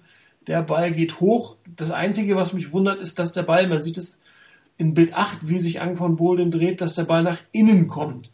Also da hätte ich jetzt persönlich eher erwartet, dass sich Bolden nach außen drehen muss, den Ball nach außen geht, aber das, so wie Bolden läuft, man sieht das auch im Bild 7 schon, rechnet er eigentlich damit, dass der Ball innen kommt. Das ist eine gewisse Überraschung, muss ich sagen, aber er kommt letztendlich trotzdem an. Der Safety fängt auch erst im Bild 8 an zu reagieren, aber da ist natürlich viel zu spät. Äh, Das heißt, Vance McDonald hat ihn lange genug beschäftigt, um die eine eine Situation aufrechtzuerhalten. Bild 9, da kommt der Ball, fällt quasi zwischen Receiver und Safety oder Cornerback, besser gesagt, äh, wunderbar gefangen, wunderbar geworfen, wunderbar gespielt. Und äh, man sieht, dass äh, das Risiko, was nicht allzu hoch ist, den Ball in die Endzone zu werfen, durchaus oft belohnt wird. Die Saints haben ja auch mehrfach gezeigt, dass man damit sehr schnell belohnt werden kann, wenn es ein anständiger Pass ist. Ja, wenn du das, und das reicht, wenn er zumindest nicht intercepted wird. Der Incomplete ist ärgerlich, Touchdown natürlich optimal. Du musst ihn nur so werfen, dass dann Receiver eine Chance hat und dass der Gegner im Prinzip den Ball nicht abfängt. Aber auch hier der Ball aus der Shotgun. Das Timing war relativ einfach. Drei Schritte, oder, ja, das sind drei Schritte Dropback müsste es sein. Bei den langen Schritten, die Kaepernick macht. Ähm, setten, werfen, gucken. Also setten, gucken, werfen, so rum und gut ist und die Defense gut beschäftigen. Also das ist ein schönes Play, gut gecallt von Greg Roman, endlich mal den Mut gehabt, den Ball wirklich in die Endzone zu werfen. Ich bin großer Fan davon. Chris, du hast es vorhin gesagt, ähm, Vernon Davis hat damit ein und andere Mal einen Touchdown gemacht, entweder mit Play-Action oder ohne Play-Action. Äh, Aber wenn du den Ball einfach in der Endzone fangen musst, ist es einfacher, als wenn du irgendwie drei davor läufst und dann noch fünf Leute umrennen musst, um, um in die Endzone zu kommen. So schlicht und einfach ist das. Und wenn es eine Pass-Interference gibt, dann hast du sie an der, hast du den Ball an der zwei Yard line Das Besseres kann ja eigentlich gar nicht passieren. Nee, also wirklich ein schönes Play. Ähm, noch ganz kurz, war nicht eben kein Shotgun-Play, äh, sondern Under Center. Genau. Und ähm, ja, das vor, vorhin hast du kurz Shotgun-Play gesagt. Aber ähm, Under Center gut Was reagiert. Du hast Shotgun-Play gesagt. Aber e- egal, Oh auf Gott, jeden Fall nein, kein Shotgun-Play. Keins. Genau. Keins. im Endeffekt gut auch reagiert auf die Defense, die neun Leute in die Box setzt. Ähm, ich weiß nicht, ob es designt war, dass man aus dieser äh, Pistol Formation heraus äh, so oder so wechselt oder ob man ob Kaepernick und, äh, erkannt hat, dass sie so viele Leute in die in die Box haben und dann ein Play gehabt hat, äh, mit dem er darauf reagiert hat. Egal wie es ist, wunderschön auf das reagiert, was einem auch die Defense gibt. Klasse, äh, klasse Execution und es war die erste Halbzeit, da hat Bodin das Ding noch gefangen. Äh, hätte er auch in der zweiten Halbzeit machen dürfen. Ähm, von daher, da kann man noch verbessern, was in der zweiten Halbzeit ging, aber beispielsweise solche Plays anwenden. Ja. Muss, auch sagen, ich äh, fand auch die, die Route, die Bolin gelaufen ist, wie er in dieses Play gegangen ist, äh, ziemlich clever. Also da merkt man meiner Meinung nach einfach seine, seine Erfahrung, die er hat, weil er sich durch die Route in eine Position gebracht hat, wo äh, er es unglaublich schwer gemacht hat, den Ball zu verteidigen. Ähm, das, weil der eigentlich war die Coverage ja nicht schlecht, die der Defender hatte. Der war ja immer an ihm dran. Ja. Und trotzdem hat er sich in eine Position gebracht, wo er derjenige war, der bestimmt, ob, er der, ob der Ball gefangen wird oder nicht. Also das war schon richtig gut. Ich erinnere mich äh, da ähm, auch so ein bisschen an die an die Situation. War jetzt ist jetzt nicht komplett vergleichbar, aber äh, das Play damals mit Crabtree und der ähm, und bei den Seahawks das letzte Play im NFC Championship Game. Ähm, da hatten wir die Situation, dass dort die Seahawks das relativ schnell erkannt haben, was passiert und ähm, auch dort wir die Situation hatten, dass wir einen Linebacker hatten, der die, die Coverage unterstützt hat, ähm, was wir ja hier nicht hatten. Mhm. Und, ähm, und da hatte, war Crabtree damals einfach auch nicht in der guten Position, überhaupt, selbst wenn der Ball jetzt bei ihm nicht gelandet wäre, irgendwie ähm, noch eine Verteidigungsmöglichkeit zu haben. Hier war das äh, einfach eine viel, viel besser gelaufene Route, muss ich sagen. Gut anders, weil sie viel kürzer war, aber ähm, das fand ich schon richtig gut, wie, wie Bolden das gemacht hat. Ich mache mal gleich das zweite Play hinterher, weil das eine ähnliche Philosophie hat, ist aber ein, Lau ein Laufspielzug. Äh, an Antwort 39. Ist da? Ist da, ja. ja. Ähm, Wo, wobei bei mir fehlt Bild 1 und 2. Bei mir nicht. Bei dir nicht? Nee, ich habe Bild 1 und 2. Ah, Schweiz ist das wieder langsamer, das Internet. Kommt bestimmt gleich was. Ja, also was die Fortinanders, ich bin mir nicht mehr sicher, ob ich hier wirklich alle Formationen äh, aufgenommen habe, die die Fortinanders in Display hatten. Das ist wieder eins, was sie vorher hatten, wo sie sehr, sehr komplexe äh, Motion hatten. Von links nach rechts, hin, hier hingestellt, da hingestellt, was die Defense immer zwingt, drüber nachzudenken. Selbst wenn sie nicht jetzt sich groß umstellen, müssen sie zumindest sich im Kopf damit beschäftigen, was passiert denn bei mir gegenüber? Kann ich das, was ich spielen wollte, eigentlich noch spielen? Und wenn du das dreimal machst, dann bist du auch vielleicht ein bisschen abgehängt, ein bisschen langsam. Und äh, hier ist wieder ein wunderbares Beispiel, was du mit Formationen und Personal alles machen kannst. Es geht wieder los, ähnliche Formationen, wie wir sie eben gesehen haben. Ähm, Pistol Formation, ein Wide Receiver, drei Tight Ends stehen auf dem Feld. Und ähm, Bild 2, dann habe ich sie wieder eingesetzt, da stehen sie wieder zu neunt, ist eigentlich die gleiche äh, Verteidigung, die wir eben beim Touchdown gesehen haben, ist auch übrigens das gleiche Quarters, beides im zweiten Quarters, müsste glaube ich der gleiche Drive sein, wenn ich richtig im Kopf habe. 1 zu 1 vorne, einen tiefen Safety. So, und jetzt fangen die 49ers an, ihre Formationen zu wechseln. So, Bild 3, erstmal Colin Kaepernick unterm Center, Bruce Miller, müsste Bruce Miller sein, äh, steht als Fullback und äh, McDonald, der gerade noch rechts an der Line gestanden hat, steht links an der Line. Erster Formationswechsel. Nächster Formationswechsel, Vance McDonald steht wieder rechts. Ja? Dann gehen die drei, ähm, also die drei Titans stellen sich, die beiden Titans, nee, die drei, nee, die beiden Titans und der Fullback stellen sich halt anders auf. Ne? Also sie sind nicht mehr äh, close, nicht mehr mit, mit der Hand auf dem Boden, sondern die, die stehen. Ja? Wie, in einer, wie in einem Passspiel und da sieht man es an den Pfeilen, fängt die Verteidigung der Saints auch an umzustellen. Da werden die Linebacker umgestellt, da wird ein bisschen geschiftet. Da muss man darauf reagieren, dass da drei Leute stehen, die jetzt eigentlich als, statt als Blocker, als Receiver auf dem Feld stehen. Und was passiert, wenn es McDonald bewegt sich nochmal? Und die nächste Formationsänderung und immer noch stehen alle drei, beziehungsweise wir haben genau genommen, alle fünf Passempfangberechtigte Spieler stehen in Passformation. Und ähm, hier sieht man auch, was, was dann passiert. Entschuldigung. Ähm, es geht zurück. Also der eine der Verteidiger zieht sich ein bisschen zurück, der andere geht ein bisschen rechts zum Bump and Run, der Safety rechts tendiert sich ein bisschen nach rechts. Also die formieren sich in der Verteidigung ein Stück passlastiger, also als reagierend auf den Pass. Bild 8 habe ich jetzt mal das, das, das Schema angezeigt. Es wird äh, zwei, ein doppelter Pull quasi geben, und zwar äh, von äh, Alex Boone und von ähm, Bruce Miller. Die werden beide quasi zur Seite gehen, durch das Loch, durch das Frank Gordon kommen wird, ähm, pullen und entsprechend ihre Gegner wegnehmen. Bild 9 sieht, zeigt die anderen Offense Line Spieler, also die blocken äh, quasi in eine Richtung. Die Mitte blockt alle vier, die da sind, möglichst weg vom Play. Also die blocken jetzt nicht ein Loch, Loch auf, sondern die blocken alle weg vom Play und Joe Staley links, Entschuldigung, wird sein Spieler auch versuchen, nach links wegzublocken. Ich habe es nochmal angezeigt. Der Safety unten, der hat so ein bisschen eine Contain-Rolle. Jetzt sieht man ja schon, dass es durchaus eher ein Passplay, äh, ein Laufplay wird. Ähm, was man bei solcher Situation durchaus auch haben kann mit den ganzen Pulling-Spielern auf der linken Seite, dass das quasi ein Fake mit einem Naked Bootleg wird. Das kann man durchaus aus so einer Formation spielen. Das heißt, der Safety hier links hat das Containment. Erstmal kurzer Perspektivwechsel. Da kommen die beiden 49ers vor Blocker an.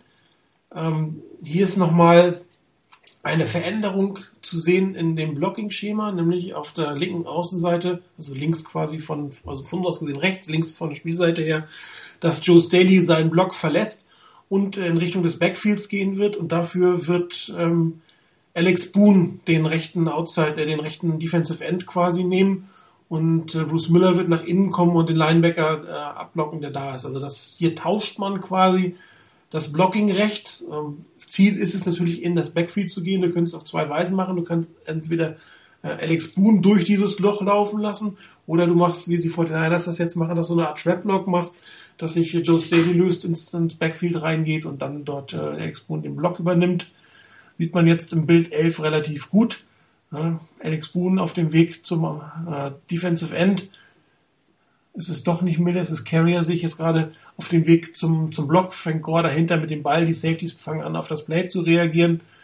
Im Bild 12 sieht man dann nochmal, was Frank Gore quasi sieht, er kommt durch. Ähm, was die Saints jetzt natürlich geschafft haben, ist, dass sie zwei Spieler dort stehen haben, die nur von einem Blocker beschäftigt werden. Das heißt, Frank Gore muss gleich einen Spieler zumindest selber austanzen. Ähm, Carrier sucht sich einen von beiden aus, den er nimmt und Frank Gore geht dann durch den Spieler im Prinzip durch und macht noch ein paar Yards mehr. Bild 13 nochmal die gleiche Situation von oben. Bild 14 dann, wie sich das Play entwickelt hat. Alle Blocks sind gesetzt und Frank Gore, ähm, das, was er halt wirklich sehr, sehr gut kann, das ist auch kein, kein Thema von, von Geschwindigkeit, sondern das ist ein Thema von Erfahrung und von, von Fähigkeiten in den Beinen, wechselt nochmal schnell die Richtung. Das heißt, der Linebacker, der sich eigentlich nach rechts bewegt hat, wird nochmal kurz ausgetanzt mit einer kleinen Bewegung. Er wird zwar den Tackle machen, aber er macht ihn nicht da, wo er jetzt ist, sondern macht ihn ein paar Jahre später. Ein paar Jahre, nicht ein paar Jahre später. Und äh, Joe Staley auf der rechten Seite wird, äh, nee, Vance McDonald ist das, wird quasi versuchen, in die Mitte zu gehen, aber das ist unnötig. Aber das Blocking-Schema ist halt klar, man hat versucht, ähm, in der Line alle zu kriegen, ins Backfield zu kommen und dann Frank Gore noch was frei zu machen. Und das sind halt die Plays, die wir im letzten Jahr viel gesehen haben. Sehr viel Formationsänderung. Hier wird gepult, da wird gepult, hier wird der Block nochmal anders gesetzt und, und, und. Also das ist für eine Verteidigung auch sehr, sehr schwer zu verteidigen in dem Moment. Und die Flexibilität ist da, die Kreativität ist da und das kannst du natürlich so ein Play nur aus dem, unterm Center machen.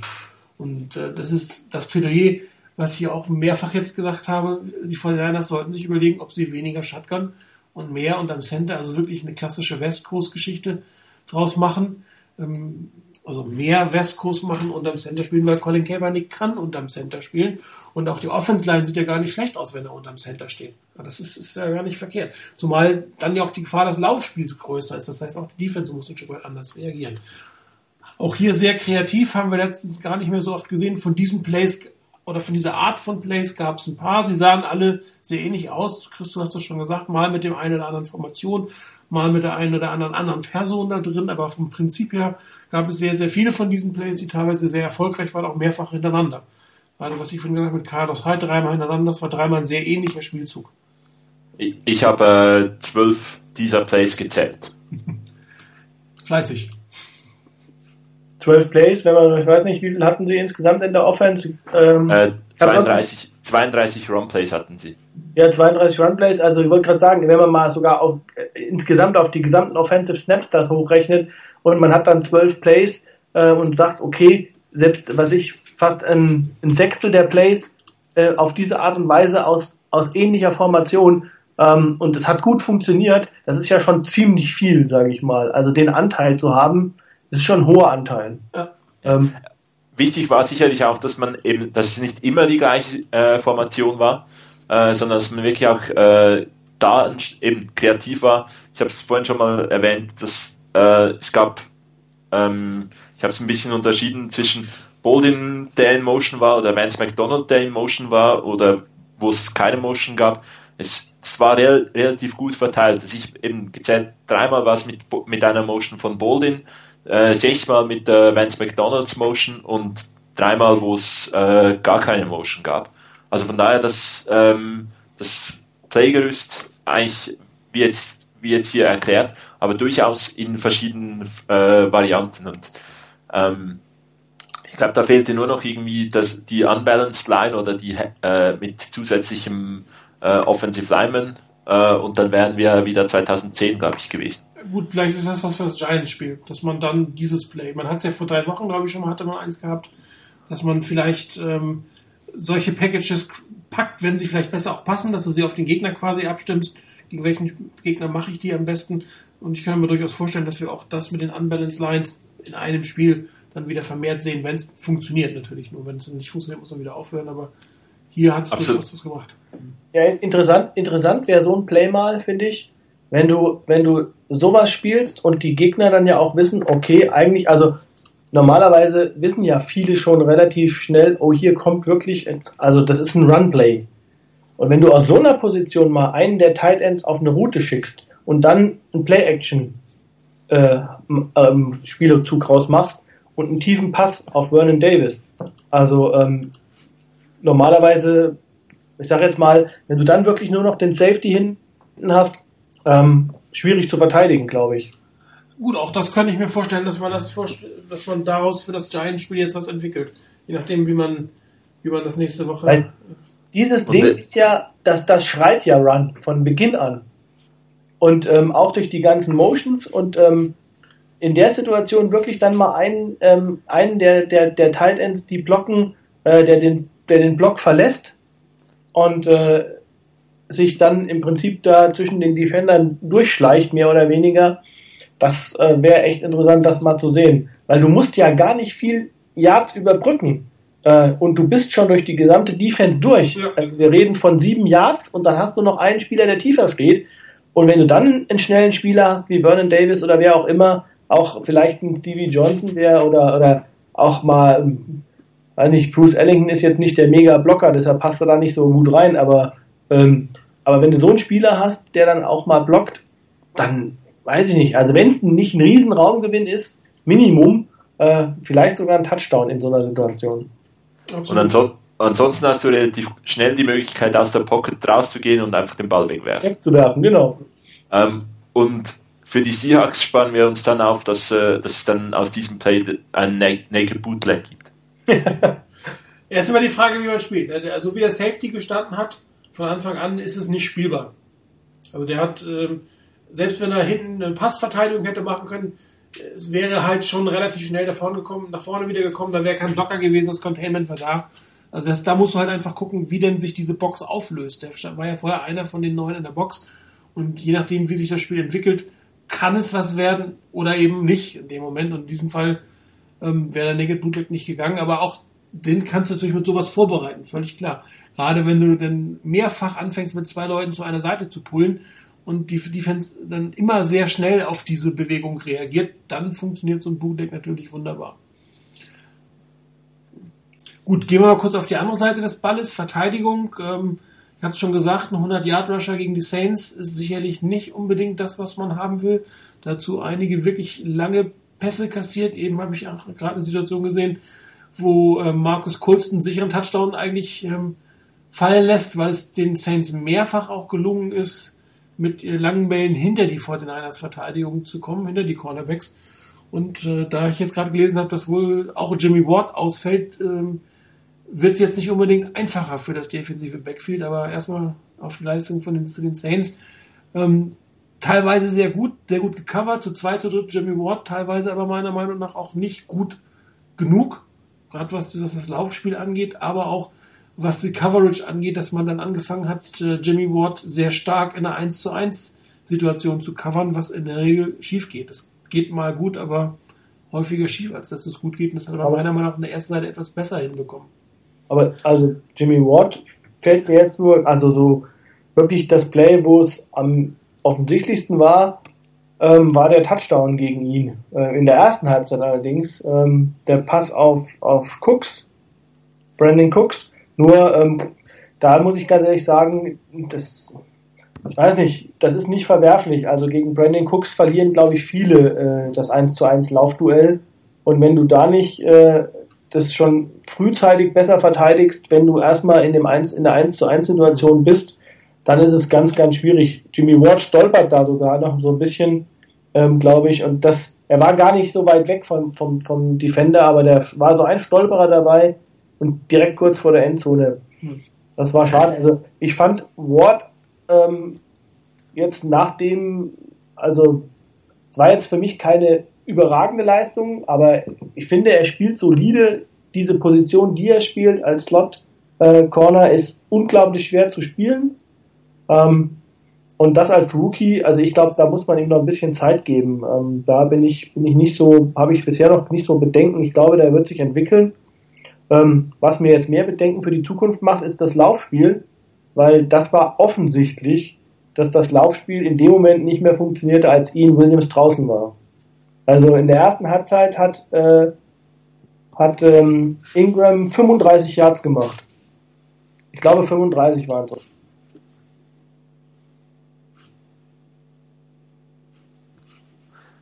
Jetzt bist du hey, Ich übernehme vielleicht kurz, bis Chris wieder da ist. Ähm, fand ich eben auch ein ganz wichtiger Punkt. Also die Lauf-Defense, die hat gut funktioniert, ähm, bis Ian Williams aus dem Spiel musste. Und dann kamen bessere Läufe äh, von Ingram. Die, die Saints, die haben auch ein, ein Stück weit eine 49ers-Taktik gewählt, waren immer wieder und immer, immer, immer wieder kam ein Lauf. Und ähm, ja, so ich wirklich in der zweiten Halbzeit funktionierte die Lauftiefen nicht mehr so gut, weil auch wirklich der Nose Tackle fehlt. Ähm, Quentin Dial hat, hat okay gespielt, aber hat äh, mit Ian Williams hat das noch deutlich besser funktioniert. Beim Touchdown von Brandon Cook ähm, hatte ich auch so ein bisschen das Gefühl, als ob Jimmy Ward mit Safety-Hilfe von Eric Reed gerechnet hätte, ähm, die nicht wirklich funktioniert hat. Ähm, sah da nicht gut aus. Der Rest des Spiels fand ich unauffällig und das ist schon zumindest nicht ein ultra negatives Zeichen. Ja, Chris, jetzt müsstest du wieder da sein, du warst kurz raus. Ja, ich wollte gerade sagen, ich weiß gar nicht, was ihr von mir gehört habt, was ich, was ich noch über, über den Ether gebracht habe, ähm, weil irgendwann habe ich gemerkt, ich bin gar nicht mehr on air. Du hast die Rainer-Position übernommen. Das passiert dir nämlich auch immer kurz nach 10, dass der kurzzeitig weg ist. Ganz merkwürdig. Aber, aber war eben schon mal, also ist eigenartig, aber ähm, ja, ich habe ich hab sogar noch zeitweise euch da noch gehört, aber ich war wahrscheinlich nicht mehr zu hören. Nee. Also ich habe ich hab jetzt nur noch vom, vom anderen Chris gehört, gerade ähm, auch äh, kein Nose Tackle und äh, Quinton Dial und äh, also ich hatte, ich habe, ob es noch angekommen ist, weiß nicht, aber ich habe auch gesagt, das Laufspiel der, der Saints ähm, ist in dem Moment schlagartig besser geworden, als äh, Ian Williams draus war. Und äh, wir hatten, ich glaube, hatte ich 35 Yards hatte Ingram in der ersten Halbzeit und der Rest kam in der zweiten Halbzeit und Williams ist irgendwo Ende der zwei, des zweiten Quarters, glaube ich, hat er sich verletzt. Ja. Und ähm, also das macht mir jetzt fast so ein bisschen mehr Sorgen für die Zukunft, muss ich sagen, weil ähm, zu gucken, ich weiß nicht, wie wir das. Dorsey wird noch nicht, wahrscheinlich noch nicht fit sein, ich weiß es nicht. Äh, ob er für das Spiel aktiv sein wird, ist eine Frage, ob er fit ist, ist die andere. Ähm, und ähm, ja, und Jimmy, Jimmy Ward ja, was der Chris auch schon gesagt hat, ähm, Jimmy Ward, der Touchdown, das war so eine Situation mit Brandon Cooks. Ähm, ob da Safety Help äh, im Hintergrund war oder nicht, vermag ich jetzt nicht zu sagen, aber ich glaube, die Position ist einfach verdammt schwer zu spielen. Und da muss man ihm Zeit geben.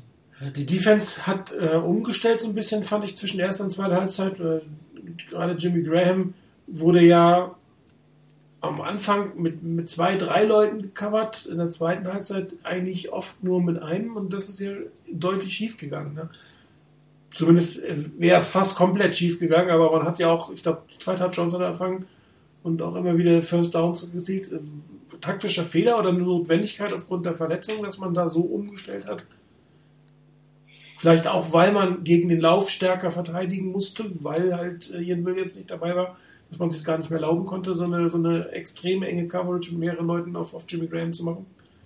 Wobei ich auch das Gefühl hatte, dass äh, phasenweise in der ersten Halbzeit schon Jimmy Graham nicht zwingend immer gedoppelt wurde.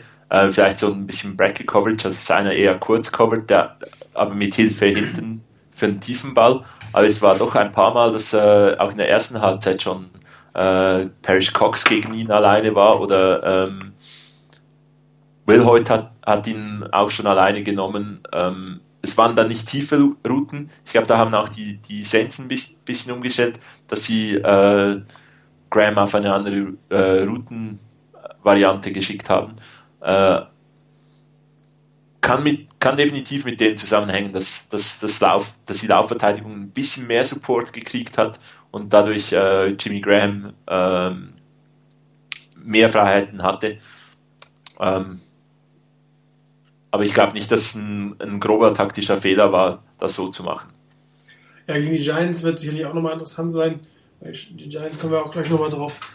Ein, ein, durchaus ein Team sehen, was den Vertical Pass liebt und sehr viel tut, um Eli Manning da entsprechend die Zeit zu geben. Und die Fortinanders werden, wie ich schon gesagt habe, ähm, auf zwei Defensive Backs verzichten müssen mit Jimmy Ward und Jermaine Brock. Äh, das kann nochmal ein hartes Stück Arbeit werden. Gut, aber wir gehen erstmal kurz auf unser Thema der Woche. Wir hatten ja keins groß festgelegt. Wir hatten euch Vielleicht darf ich noch ganz kurz ja, was zum, zum Spiel, ähm, und zwar was, was auch ein bisschen ein Negativpunkt war, waren die Returns. Und was mir gar nicht gefällt, äh, ist, dass Carlos Hyde Kickoffs returnt. Macht das okay, ähm, ist nicht schlecht, aber wenn du nur zwei Running Backs hast, dann noch 50 in einer, in einer Situation einsetzen, die ähm, halt durchaus ein gewisses oder ein großes Verletzungspotenzial hat, finde ich nicht richtig. Hätte ich lieber irgendwie anders, der äh, ansonsten halt auch ein paar Kneel Downs mehr macht, aber wenn man eigentlich dann noch äh, 50% des, des Running Back äh, oder ja, die eine Hälfte des Running Back Duos äh, da riskiert, finde ich etwas kritisch. Wir haben ich weiß nicht, wie ihr das sieht. Fürs nächste Spiel haben wir noch drei, drei Running Backs. Genau. Es ist nur noch ein Drittel, aber ich, ich hätte lieber, wenn dann äh, beispielsweise Smith das, die, die, die Aufgabe übernimmt. Ja, wir werden sowieso sehen, wie es äh, erlegen wird, er definitiv nicht spielen. Ähm, dass er seine Returner wird, Tätigkeit wird übernommen werden müssen, ob die vorher vielleicht einen neuen Stammreturner in irgendeiner Form ja, einführen. Oder sich sagen, okay, wenn sie Alfonso Smith äh, aufs aktive Roster setzen, ist es nicht mehr ganz so riskant mit der Carlos Hyde-Geschichte. Aber es ist richtig, äh, das ist schon ein bisschen ein gewisses Risiko, was die 49ers hier eingehen. Und ähm, auf der anderen Seite scheint es ja niemanden wirklich zu geben, der sich anbietet, es zu machen. Also es, anscheinend ist niemand da, wo man sagt, der muss es jetzt, der kann es jetzt besser, dem traue ich zu, der bringt was. Ich kann natürlich auch immer eine Endzone abknien. Das geht natürlich auch. Das hat man ja bei den 49ers auch mal eine, eine, eine ganze Zeit lang gemacht wo man einfach gesagt hat, okay, unsere Returner sind nicht sicher genug, insbesondere auch beim Punt nicht, äh, gar kein Risiko eingehen, Fair Catch anzeigen oder im, in der Endzone äh, lieber die 20 Yard Linie nehmen, anstatt irgendwie bei der an der 12 getackelt zu werden, weil man nicht schnell genug aus der Endzone rauskommt. Das ist in dem Jahr, finde ich, konstant so ein, so ein Problem. Ähm, also die Special Teams, äh, glaube ich, die sind wirklich, äh, also sind stark verbesserungswürdig, glaube ich, weil ähm, da ist selten mal was, dass da irgendwie was über die 30 Yard Linie mal hinausgeht. Ich kann mich gar nicht daran erinnern, dass das überhaupt mal groß passiert ist, geschweige denn mal in vielleicht mal ein, wirklich ein langer Return kommt. Also von daher kann man schon fast sagen, Abknien in der Endzone bringt mich an die 20 und ähm, ob ich jetzt an der 23 oder an der 26 stehe, macht den Kohl dann, glaube ich, nicht wirklich fett. Absolut, da bin ich bei dir. Also dafür das Risiko, also gerade 26 wird es ja kaum. Ist ja dann nicht mehr so 22, 23. Ja, ja. Und dafür musst du keinen Return laufen mit allen Konsequenzen, die da drin sind. Und mit allen Risiken und ja. mit Fumble-Risiko ja. und mit äh, Verletzungsrisiko. Klar. Absolut voll d'accord. Okay, noch jemand was zum Spiel? Nee, das war mein, eigentlich mein Punkt. Kein Problem. Also, dann jetzt äh, kurz Thema der Woche. Wir hatten euch gefragt, wir hatten noch kein wirklich wichtiges. Ein Thema war äh, Greg Roman, das andere Thema war ein Michael Crabtree. Ich habe es noch erweitert um Vernon Davis äh, zu, zu dem Konglomerat. Ähm, warum sind eigentlich zwei der Topspieler der 49ers dieses Jahr nicht so wirklich in Topform oder sind nicht so top in das Team eingebunden? Der eine im Vertragsjahr, was natürlich für den besonders ärgerlich ist, aus persönlicher Sicht. Auf der anderen Seite ein, ein Offense-Koordinator, der immer und wieder in Kritik steht, dass er ein zu konservatives Spiel spielt. Der, dann kommt eigentlich auch noch ein, ein Quarterback dazu, der den einen oder anderen Lieblingsreceiver hat. Das darf man ja auch nicht vergessen, dass man sich ein, etwas wohler fühlt mit dem einen als mit dem anderen und entsprechend spielt. Ähm, also dieses ganze Konglomerat, äh, warum werden die Spieler oder ist es so, dass die Spieler nicht richtig eingesetzt werden? Äh, warum sind einige Spieler nicht da, wo sie die letzten beiden Jahre waren? Es war von euch so die interessanten Themen, da wollen wir noch mal kurz drüber sprechen. Wir haben kurz vor der Sendung schon mal diskutiert. Ähm, Chris, du hast ja gerade, was Michael Crabtree angeht, schon eine ziemlich eindeutige Meinung. Also Schweizer Chris jetzt. Genau, ja. Ähm, und zwar bin ich der Meinung, äh, ist ein bisschen provokativ, aber Michael Crabtree gehört beim letzten und entscheidenden Drive nicht mehr aufs Feld. Äh, und zwar einerseits, weil ähm, er nicht seinem Anspruch, Anspruch genügt, weil er nicht dem Anspruch des Teams genügt und weil er das Spiel der 49ers zu ausrechenbar macht. Ich glaube, Crabtree, auch das ist so ein bisschen die Aussage, die ich jetzt nicht zu hoch bewerten möchte, die äh, von Mayoko nach dem Spiel äh, da auch weitergeleitet wurde, ähm, dass er der eine Third Option ist, wie er das geme genau gemeint hat und dass das Team ja ihn sucht, wenn es darauf ankommt. Ähm, ich glaube, er hat den Anspruch, dass er die wichtigen Plays macht, aber momentan macht er die nicht. Und hat in, in wirklich teilweise entscheidenden Situationen äh, unglaubliche Drops. Ähm, ich nehme das Beispiel aus diesem Spiel, letzter Drive. Es ist ein Third Down Play, es wäre das First Down. Crabtree droppt den Ball. Nur wegen dem gibt es eigentlich das Desperation Play, was ähm, ein unglaubliches Highlight für dieses Spiel ist, aber eigentlich so gar nicht notwendig ist. Ähm, ich glaube auch, die, das Team erwartet von ihm aktuell mehr, dass er, dies, dass er diese äh, wichtigen Bälle fängt und das macht er nicht. Und dann gilt die Tendenz, die du auch ein bisschen angesprochen hast, Lieblingsreceiver von Colin Kaepernick. Im entscheidenden Drive geht er sehr oft Richtung, Richtung Crabtree, während an anderen Stellen Receiver auch frei sind und die eigentlich die Defense vergessen kann, weil wenn du, wenn du dann Crabtree gecovert hast, dann äh, findet äh, Kaepernick nicht aus diesem Schema raus. Deshalb ich, bin ich der Meinung, es ist ein bisschen provokativ, in, in, der, in der Phase gehören ähm, Stevie Johnson, Anquan Bolden aufs Feld ähm, mit Vernon Davis zusammen und dass da wirklich der Ball verteilt wird und nicht ewig Michael Crabtree für irgendwelche wichtigen Plays gesucht werden, denn die funktionieren in, im Moment nicht aus, aus den Gründen, dass ähm, Crabtree einfach die Bälle zu oft droppt. Ja, wobei man auch sagen muss, dass ähm, Colin Kaepernick die Tendenz hat, die wichtigen Pässe auf Crabtree schlecht zu werfen. Das war der Touchdown, der Touchdown-Pass, der es gewesen wäre gegen die Rams.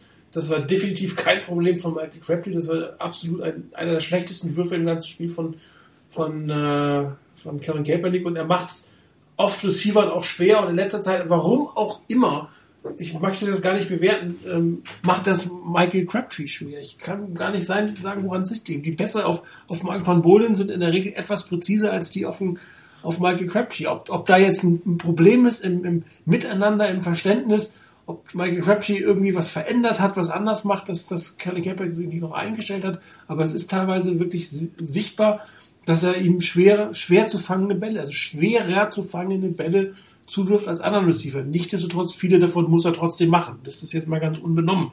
Nur die Wahrscheinlichkeit, dass ein Spieler droppt, ist natürlich deutlich höher, wenn der Ball etwas schlechter geworfen wird, als wenn er zwischen die Nummern kommt. Das ist auch klar. Und äh, gerade ein von Bolden hatte ja drei Drops ähm, im Spiel, wo der Ball zwischen die Nummer gekommen ist. Das sind dann tatsächlich Dinge, ähm, da kann der Quarterback irgendwann nichts mehr für. Das muss man auch mal so sagen.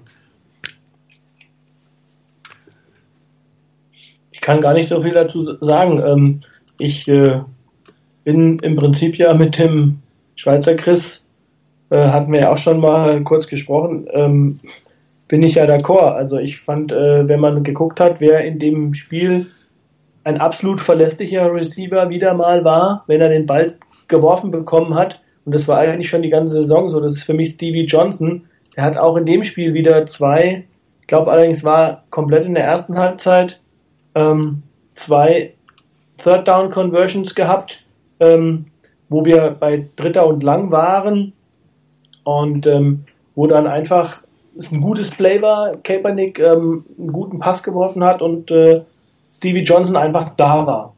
Und ähm, also da muss ich sagen, ich glaube auch in diesen entscheidenden Situationen würde ich gerne mal dann eher einen Pass auf, auf Johnson sehen, ähm, als auf, auf Crabtree. Ich weiß nicht, ich habe auch den Eindruck gehabt, auch in diesem Spiel, ähm, dass die Abstimmung einfach nicht, nicht da war und ähm, woran das liegt, das vermag ich von hier außen gar nicht zu sagen. Also liegt es jetzt wirklich daran, dass die Bälle unpräziser kommen, immer unpräziser kommen ähm, auf Crabtree oder ähm, wie gesagt, sind auch die, die Routen vielleicht nicht so hundertprozentig präzise. Es gab ja jetzt auch nach dem, äh, nach dem Spiel, ich weiß nicht, gestern oder wann es war, die Aussage, Crabtree wäre unzufrieden mit seiner Rolle. Ähm, das wurde dann relativ schnell dementiert, das sei nicht so. Also, ich weiß nicht. Ähm, ich glaube schon, dass er vielleicht schon frustriert ist, äh, dass die Saison nicht so für ihn läuft, dass es bei ihm ein Vertragsjahr ist. Und ich glaube, er ist da jemand, der sich da auch schnell drauf einlässt, auf so Stimmungsgeschichten. Ähm, man hat ihm ja lange, lange Zeit ähm, auch äh, zu Beginn seiner Karriere irgendwie so ein dievenhaftes Verhalten nachgesagt, das äh, hab, haben wir eigentlich nie feststellen können äh, im Vergleich zu anderen Receivern, die es in der, die in der NFL da mehr dieses Prädikat verdienen. Aber ähm, ich glaube schon, dass er extrem ehrgeizig ist und einfach ähm, gerade in so einem Vertragsjahr jetzt auch die Wichtigkeit von, von einer guten Leistung sieht. Und von daher, also ich glaube schon, dass er wahrscheinlich ein bisschen unzufrieden ist und vielleicht reicht das eben aus. Also ich bin mir ziemlich sicher, dass das dann ausreicht, wenn man da dann vielleicht ein paar Körner weniger ähm, hat oder es vielleicht besonders gut machen will. Keine Ahnung, aber können wir vorstellen, dass das eine Rolle spielt ich glaube, ich glaube genau auch der Punkt. Und äh, ich muss sagen, wenn, wenn Michael Crabtree unzufrieden ist mit, mit seiner Saison, dann ist es absolut richtig, weil das, die, die Saison ist enttäuschend und er spielt nicht so, eben, ich glaube, wie er sich von sich erwartet und wie das Team von ihm erwartet, dass er spielt.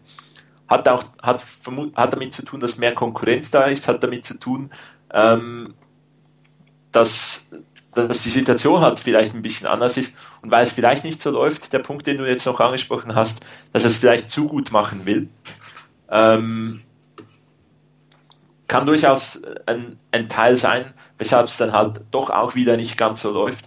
Ähm, aber im Endeffekt, wenn er unzufrieden ist mit seiner Rolle, dann ist es richtig. Er darf einfach da, dabei nicht irgendwie äh, gegen Teammitglieder äh, unzufrieden werden oder irgendwie schlechte Stimmung verbreiten, sondern er müsste eigentlich das dann zur Motivation nehmen, um, um sich zu sagen, hey, und jetzt muss einfach besser, muss einfach noch konzentrierter, noch konsequenter an die ganze Sache hingehen, aber sich da nicht irgendwie versteifen, weil sonst geht's auch wieder nicht. Aber gewisse Unzufriedenheit über die eigene Leistung ist, wäre, wäre verständlich. Eine Unzufriedenheit über die Rolle muss er halt auch zeigen, dass er diese Rolle wieder ausfüllen muss oder will und kann. Momentan würde ich ihn eben nicht in diese Rolle setzen. Ganz einfach. Also bei also mir wäre bei mir wäre ein Game-Winning Drive auf der Bank momentan. Also er muss unzufrieden sein. Wenn er nicht unzufrieden wäre, wäre irgendwas falsch laufen. Er hat den Anspruch, Nummer eins zu sein. Er ist in einem Vertragsjahr. Er hat nicht die Zahlen, die er hat. Er hat Drops. Er wird nicht so ins Spiel eingebaut, wie er sich das wünschen würde. Wenn er nicht unzufrieden wäre, wäre was, dann wäre er eine Diva. Dann wäre irgendwas falsch und er ist unzufrieden und er muss unzufriedener sein. Ich erwarte, dass er unzufrieden ist. Das Einzige, du hast es gerade gesagt, Chris, er darf nicht anfangen, irgendwie gegen das Team zu stänkern. Und ich glaube auch nicht, dass er jetzt irgendwie eine der ominösen Teamquellen ist, nur weil er unzufrieden ist. Das ist irgendwie gibt direkt keinen Zusammenhang. Dann werden auch noch andere Spieler in dem Team unzufrieden sein, ob ihrer Rolle, die genauso Quellen sein können, falls es überhaupt irgendwelche Quellen gibt. Und ähm, er muss das einfordern. Das, das könnte halt ein bisschen, bisschen mehr machen, meiner Meinung nach. Anstatt diese etwas Verklausulierung, na, ich bin auf Option und ich mache dann meinen Job, ja, das erwarte ich von ihm. Da könnte man vielleicht überlegen, ob er nicht vielleicht sogar ein bisschen öffentlich oder im Spiel, wie es ein Des Bryant auch mal macht, durchaus den Ball zu fordern in bestimmten Situationen, nach dem Motto, bindet mich mehr ein. Das gleiche gilt übrigens für einen Vernon Davis, ja, der, der auch keine gute Saison spielt, aber der auch nicht mehr so ins Spiel eingebunden ist. Und da, das sind Spieler, die für mich einfach das Recht haben, sich das Recht verdient haben, den Ball zu, zu fordern. Und am besten nicht unbedingt öffentlich, muss man auch sagen. Manchmal muss man das auch tun, aber eigentlich teamintern oder im Huddle oder sonst irgendwas.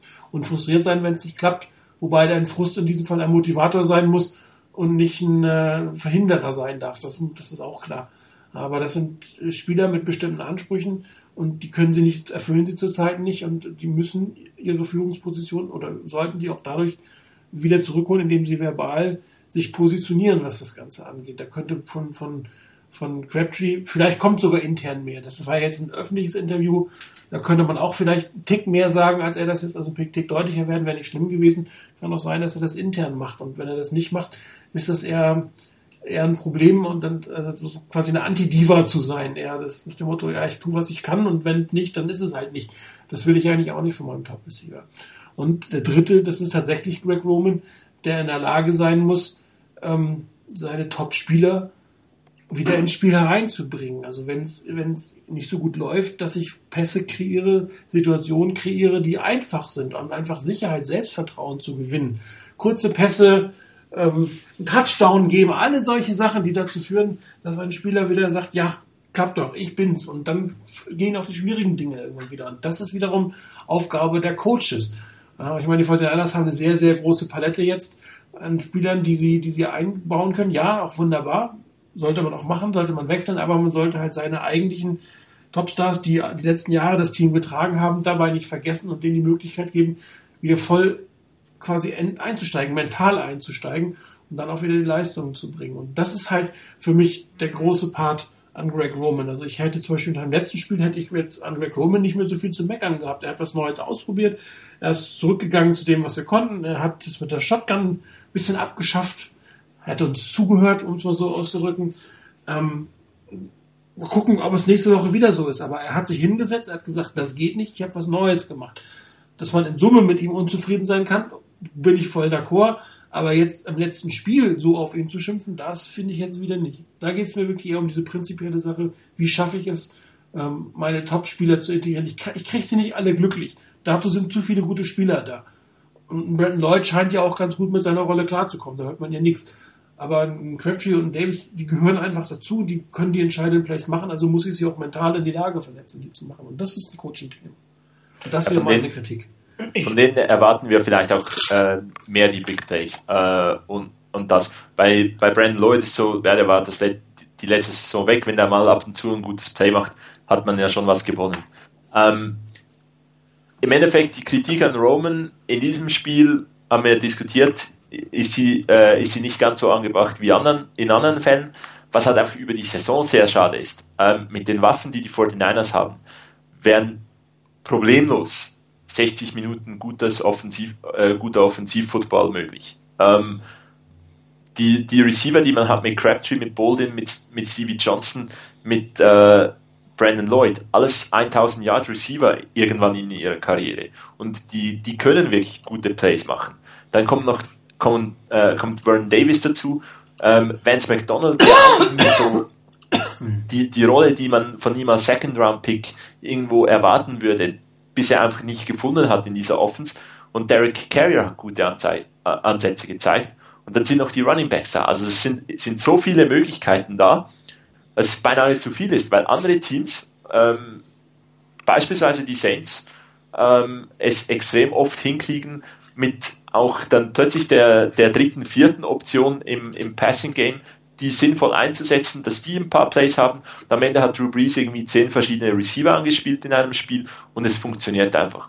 Und das finde ich so das unglaublich schade, dass man es nicht schafft, ähm, jede, jeden Spieler irgendwo auch einzusetzen in beinahe jedem Spiel, dass der, dass der so ein bisschen seine Plays hat, das ganze äh, Spiel viel offener gestaltet und es nicht irgendwie dann von der Leistung von einem abhängig ist, sondern von, von mehreren, das auf mehrere verteilt ist. Das, das finde ich das, das eigentlich etwas vom, von dem, was extrem schade ist, was damit zusammenhängt, dass teilweise unglaublich konservativ gekaut wird und wo, es unverständlich ist, dass man nicht wirklich dann diese ja, 60 Minuten oder halt 30 Minuten, die man mit der Offense auf dem Feld ist, wirklich aggressiv durchspielt und halt verschiedenen Spielern ihre Möglichkeiten gibt.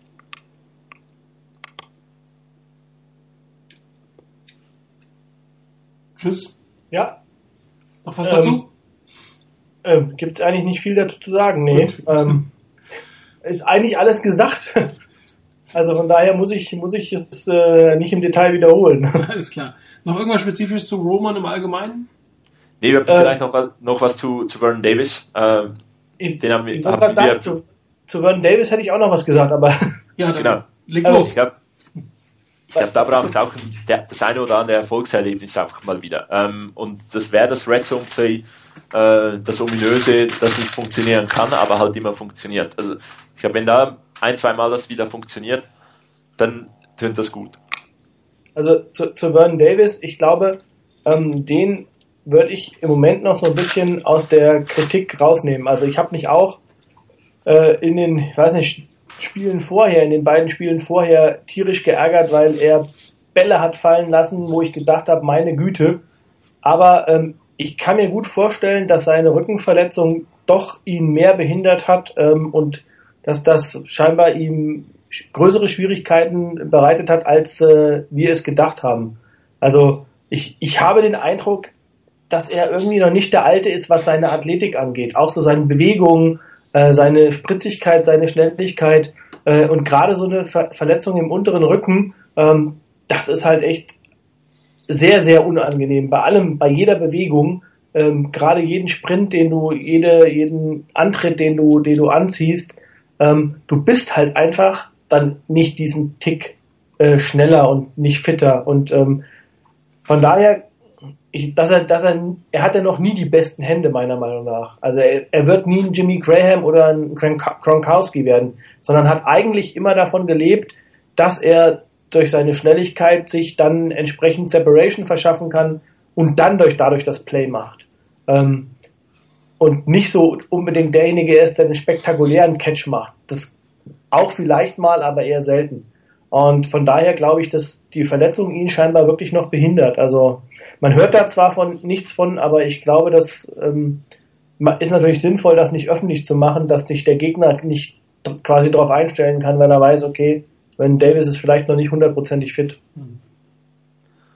Ähm, sicherlich äh, ähm, würde auch erklären die, die, das Verhalten von Vernon Davis bei, bei der Deep Post Route, die er gelaufen ist, Double Coverage. Ein, ich denke mal, fangbarer Ball war. Er war unterworfen und nicht wirklich gut eben auch in Double Coverage geworfen. Aber ich glaube, ein topfitter Vernon Davis wäre da hingegangen, hätte, hätte die Schmerzen genommen und hätte, hätte um den Ball gefightet. So ist eigentlich einfach seine Route ausge, ausgelaufen und hat gesagt, den Ball hole ich nicht. Also würde das erklären, dass wenn ich schon, wenn ich angeschlagen bin, muss ich nicht noch äh, in den totalen Infight gehen, weil da muss ich noch, mu muss er hochspringen, kommt irgendwie der Hit in den Rücken und dann ist wieder, kann es wieder, äh, kann die Verletzung aufbrechen. Würde das erklären, also. Ähm.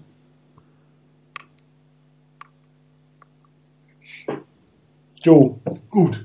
Okay, dann würde ich sagen, gucken wir mal auf das Spiel nächste Woche. Äh, die 49ers Verletzungsliste wird länger und länger und länger und länger und länger und länger. So wie es aussieht, werden Dan Scooter, Jimmy Ward, Jermaine Brock äh, nicht mit dabei sein. Ian Williams, wie gesagt, Kandidat für Injury Reserve. Ähm, Bruce Ellington wird auch die eine oder andere Woche ausfallen und äh, Flex hat sie gerade gepostet. Ähm, das wäre sowieso Sonntag nicht der Fall gewesen, aber auch ein Navarro Baumann könnte für den Rest der Saison nicht mehr zurückkommen. Ob ein Glenn Dorsey am Sonntag dabei sein kann, sei mal dahingestellt. Zum Glück trifft man auf ein Team, was wirklich unterdurchschnittlich spielt. Also die Giants äh, von der Defense her die schlechteste Laufverteidigung, äh, eine der schlechtesten äh, Punkteverteidigungen gegen den Punkt, gegen den Pass sehen sie nicht gut aus und auch die schlechtesten Gesamtjahrs. Das heißt, die Offense sollte eigentlich relativ viel Spaß haben können und auch die Offense zumindest was die, was die Schnitte angeht, Schnittzahlen angeht, nicht so richtig toll. Laufspiel funktioniert nicht gut. Allerdings muss man sagen, dass ein äh, Odell Beckham relativ gut in Form kommt in letzter Zeit und dass die Giants in letzter Zeit gute Wege gefunden haben, ähm, ihn ins Spiel zu bringen. Ich weiß nicht, wie oft ihr die Giants so seht, aber die Giants haben die Tendenz, äh, ihr Vertical Game so aufzubauen, dass sie einen Play-Action-Pass und Misdirection Play-Action-Pass machen, damit die ganze Pocket in die eine Seite bewegen. Eli Manning bewegt sich in die andere Seite und hat dann ein relativ freies Feld, einen langen Ball zu werfen. Das hat man äh, in der, dieser Saison ein paar Mal ganz gut gesehen und Oder Beckham ist derjenige, der sich diese Zeit auch ganz gut fängt. Auf der anderen Seite wirklich Angst haben, braucht man für diesen Giants nicht, oder? Nö. Also, ähm, das, was ich jetzt äh, von den Giants gesehen habe, das ist jetzt nicht so, dass, dass mich das äh, vor Ehrfurcht erstarren lässt. Also, ähm, ja, ich weiß nicht, ich glaube, der Schlüssel wiederum liegt, liegt für mich primär darin, ähm, ist Eli Manning, äh, ich sage jetzt mal, ihn zu frustrieren. Weil wenn du ihn am Anfang des Spiels äh, ärgerst und ihm das Leben schwer machst und äh, ihm vielleicht auch ein paar Mal äh, etwas härter angehst, vielleicht mal einen Hit oder sowas, ähm, wobei ich da natürlich nichts Illegales, sondern einfach was, äh, sag jetzt mal, einen guten Druck auf den Quarterback und dann vielleicht auch mal einen Sack. Ähm, Gerade zu Beginn, ähm, ich habe den Eindruck, dann steigt auch bei ihm der Frustrationspegel relativ schnell. Und ähm, ich glaube, das muss man einfach machen, weil was man nicht machen darf, ist ihn ins Spiel kommen lassen, weil auch wenn er in den letzten Spielen ziemlich unkonstant war, ähm, er ist halt immer noch ein guter Quarterback, wenn er mal im Spiel ist. Und ähm, ich glaube, da liegt so ein bisschen die, die Gefahr drin. Ähm, man darf die Giants nicht unterschätzen, weil man vielleicht denkt, oh, das ist ein gewinnbares Spiel und das ist vielleicht eins derjenigen, die in Anführungsstrichen etwas leichter sind von den letzten, von den restlichen ähm, Spielen in der zweiten Saisonhälfte. Ähm, das sollte man tunlichst nicht machen. Aber wenn ich jetzt gesagt, die Spiele gegen Seattle letzte Woche, ähm, das war nicht unbedingt spektakulär, was ich da gesehen habe. Was glaubst du, wie die 49ers mit den doch etwas dünnen defensiven Backfield gegen das Vertical Passing Game ankommen können? Wahrscheinlich fängt es vorne an. Ne? Das wollte gerade sagen, also das, das würde jetzt daran anschließen, was ich gerade gesagt habe. Ähm, dass äh, die, die, wie gut das defensive Backfield äh, aussieht, äh, fängt bei mir in der Defensive Line an. Ähm, und äh, vielleicht auch insbesondere bei den Outside-Linebackern. Ich sage ja so ein bisschen die Hoffnung, dass äh, Alden Smith vielleicht doch äh, anders zurückkommt, als es beim, bei, seiner letzten, bei seiner letzten Auszeit war, wo er ja im Spiel danach, glaube ich, äh, fünf Snaps auf dem Feld stand oder neun Snaps auf dem Feld stand, also sehr, sehr wenig und äh, man das ganz bewusst gemacht hat. Ähm, ich würde mir wünschen, dass es vielleicht diesmal anders ist. Er muss ja auch, der Unterschied war ja natürlich völlig klar. Beim letzten Mal war, war er in der Rehabilitation. Äh, diesmal ist er im Training gewesen. Also er hat zwar nicht mit der Mannschaft mittrainieren dürfen, aber er war ähm, auf dem Trainingsgelände. Er hat ja selber oder wurde berichtet, dass er an seinen Pass Rush Moves gearbeitet haben soll. Von daher, da liegt für mich ein großer Schlüssel ähm, in, der, in der Defensive Line und ähm, wenn man das gut hinbekommt, Druck zu machen, dann kann man, glaube ich, auch die Verletzungsausfälle kompensieren.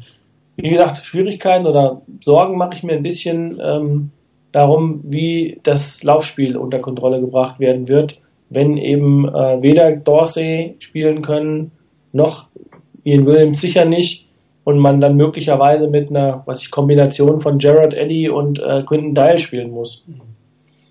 Wobei Rashad Jennings äh, wohl nicht so wirklich einsatzfähig ist. Er nicht hundertprozentig fit ist, aber ähm, das habe ich auch gehört. Er wird spielen scheinbar, aber ja nicht not the full load hat. Nee, ähm, genau. Äh, Tom Coughlin gesagt. Ja, Andrew, Andrew Williams wird wahrscheinlich da auch was übernehmen, denke ich mal. Der hat ja in den, in den letzten ähm, in den letzten Wochen dann einfach auch die die Arbeit übernommen. Ähm, wobei mich das jetzt nicht, äh, wie gesagt, nicht in Angst und Schrecken versetzt. Ja, wie sieht es in der Schweiz aus? Bei dem Thema Giants? Ja, ähm, ich habe von den Giants nicht allzu viel gesehen, aber ähm, so was, was man sieht und was man hört, macht einem das nicht Ziggy total Angst oder ähm, ja, Angst und Schrecken verbreiten die jetzt schon nicht. Ähm, es ist einfach ganz klar, man darf sie nicht wie die, äh, wie die, wie die, wie die Rams spielen. Ähm, es muss eine konsequente Leistung sein. Ähnlich wie gegen die, gegen die Saints, dass man mit Physis ins Spiel geht, dabei aber nicht die, die Optionen vergisst, äh, die die Offense hat. ähm, dass man geschickte Pässe einstreut, aber dass man äh, das Rezept erneut macht, offensiv rein, physischen Spiel kommen lassen, dann blocken die auch in der, in der Hi, ähm, dann blocken die auch gut in, im, im Passgame und äh, in der Defense, ich glaube, die, die Verletzungen sind sicherlich nicht, äh, nicht gerade toll. Ähm, Dante Johnson bin ich gespannt, wie der spielt. Äh, ich traue ihm durchaus ein gutes Spiel zu. Und der Pass Rush, ich denke, wenn man im, im Third Down damit äh, Aaron Lynch und äh, Alden Smith vielleicht auf dem Feld stehen kann, dann sollte durchaus äh, die Zeit von, von Eli Manning beschränkt sein.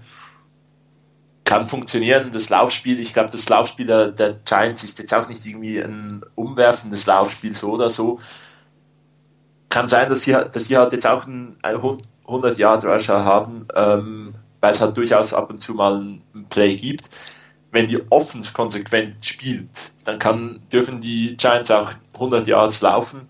Ähm, wir haben da keine Rekordserie am Laufen, die, die irgendwie wichtig wäre zu halten oder so, weil wenn die Offense der 49ers gegen die Defense der, der Giants konsequent und solide spielt, dann machen wir zwangsläufig mehr Punkte, weil unsere Defense dennoch gute Plays machen wird. Äh, Vic Fangio traue ich wieder den, einen absoluten äh, Top-Gameplan zu. Ähm, aber die Offense muss eigentlich, muss einfach über, muss zwei Halbzeiten wirklich überzeugend spielen.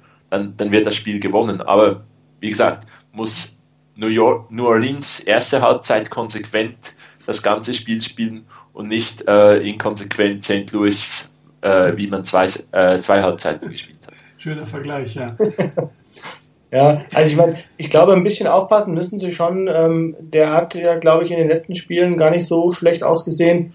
In, vor der Saison hatte ich auch noch den wirklich nicht auf dem Schirm. Äh, Larry Donald, der Tight End, ähm, auch wieder so ein großer Tight End. Da müssen sie sich halt was überlegen, wie sie den verteidigen. Der ist ja, ich glaube, ähm, äh, Jimmy Graham ist 6'7, der hier äh, Larry Donald ist sechs, sechs. Ich höre mal gerade ganz schlecht. Äh, also wieder. Hallo? Hallo, du, bist, du, du, warst eben gerade irgendwie ein bisschen sehr äh, merkwürdig sozusagen vom her. Anscheinend gab es bei dir gerade ein Skype-Upload-Problem. Okay, jetzt, jetzt wieder besser? Jetzt ist wieder besser, ja, das klang gerade sehr lustig. Okay, also ich habe äh, gesagt, dass sie so ein bisschen auf Larry Donald aufpassen müssen, ja. der ähnlich ein großer Tight End ist und der auch in den letzten Spielen ähm, derjenige war, wenn, wenn auch in den, in den Siegen bei den Giants, dann war er das, der da die, die ähm, Plays gemacht hat. Und ähm, man trifft im Übrigen halt auch wiederum auf einen ähnlichen Spieler wie Brandon Cooks mit Odell, Odell Beckham Jr. Und ähm, der andere Receiver ist auch nicht so schlecht, Ruben Randall. Also ich glaube, das ist eher so die Geschichte, wo man drauf aufpassen muss. Ähm, das Laufspiel, glaube ich, äh, dürfte eigentlich weniger stark sein von den, von den, von den Giants. Ja, die 49ers sollten meiner Ansicht nach ähm, nochmal wieder, also ein weiteres Mal in sich gehen und sagen, wofür stehen wir, was sind unsere Stärken, was können wir. Und ich glaube, gegen die Saints haben sie sehr gut gezeigt, was ihre Stärken sind. Nämlich das haben, was sie in der ersten Halbzeit gezeigt haben. Man muss natürlich aufpassen, wir haben mehrfach gegen die Giants gespielt, wo man eigentlich als Favorit ins Rennen ging. Chris, wir beide haben da ja leidvolle Erfahrung.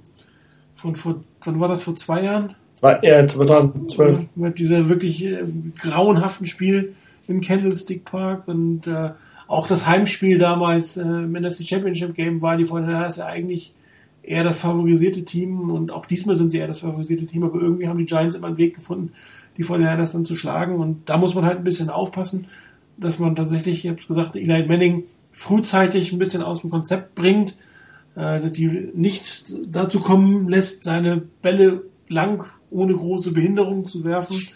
Und äh, auf der anderen Seite, die Defense der Giants ist eigentlich so dermaßen schlecht, dass man die sowohl mit dem Lauf als auch mit dem Pass angreifen kann. Also unser Lieblingsport balanced, ähm, nehmen, was funktioniert, einfache Sachen machen, aber einfach heißt ja nicht unbedingt simpel. Also einfach im Sinne von ähm,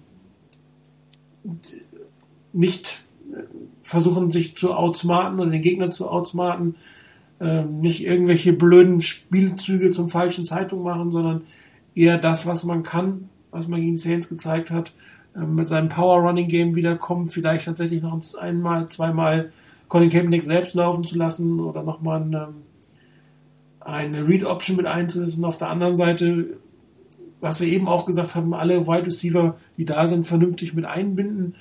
Ähm, kein zu hohes Risiko eingehen, das muss man gegen diese Defense, glaube ich, nicht. Und ähm, eigentlich sollten die 49ers hier äh, in der Lage sein, auswärts gegen die Giants das Spiel für sich zu entscheiden, weil die Verteidigung der Giants einfach so dermaßen schlecht ist, ähm, dass man sich auch den einen oder anderen langen Touchdown von Eli Manning durchaus leisten kann. Und den wird es ziemlich sicher geben, weil ganz kann man diese Offense dann doch nicht außer Gefecht setzen. Und, ähm, daher besinnen auf die eigene Stärke, Balance wieder ins Spiel bringen. Ein, das, was wir eigentlich vor dem Rams-Spiel, nach dem Rams-Spiel auch schon gesagt haben, und das spielen, was man eigentlich kann, vor den Einheitsball spielen. Auch wenn das vielleicht nicht immer der attraktivste Football der Welt ist, wenn man sich aber dann aber das einzelne Play anguckt, wie das aufgebaut ist, dann ist es nämlich doch wieder viel spektakulärer. Es sieht nur halt in dem Moment in der Haupt, äh, in der Originalgeschwindigkeit anders aus. Also auf dem Papier müssten die Giants ja wirklich den 49ers echt entgegenkommen. Mit, ja, äh, ja. mit einfach die, die Laufdefense, die so schlecht ist, insbesondere auch durch die Mitte. Da haben sie scheinbar wirklich große Probleme. Die, die Linebacker, das ist, glaube ich, ein Problempunkt bei den Giants äh, schon durch die ganze Saison und ähm, also da muss man einfach von profitieren, wenn man das nicht hinbekommt.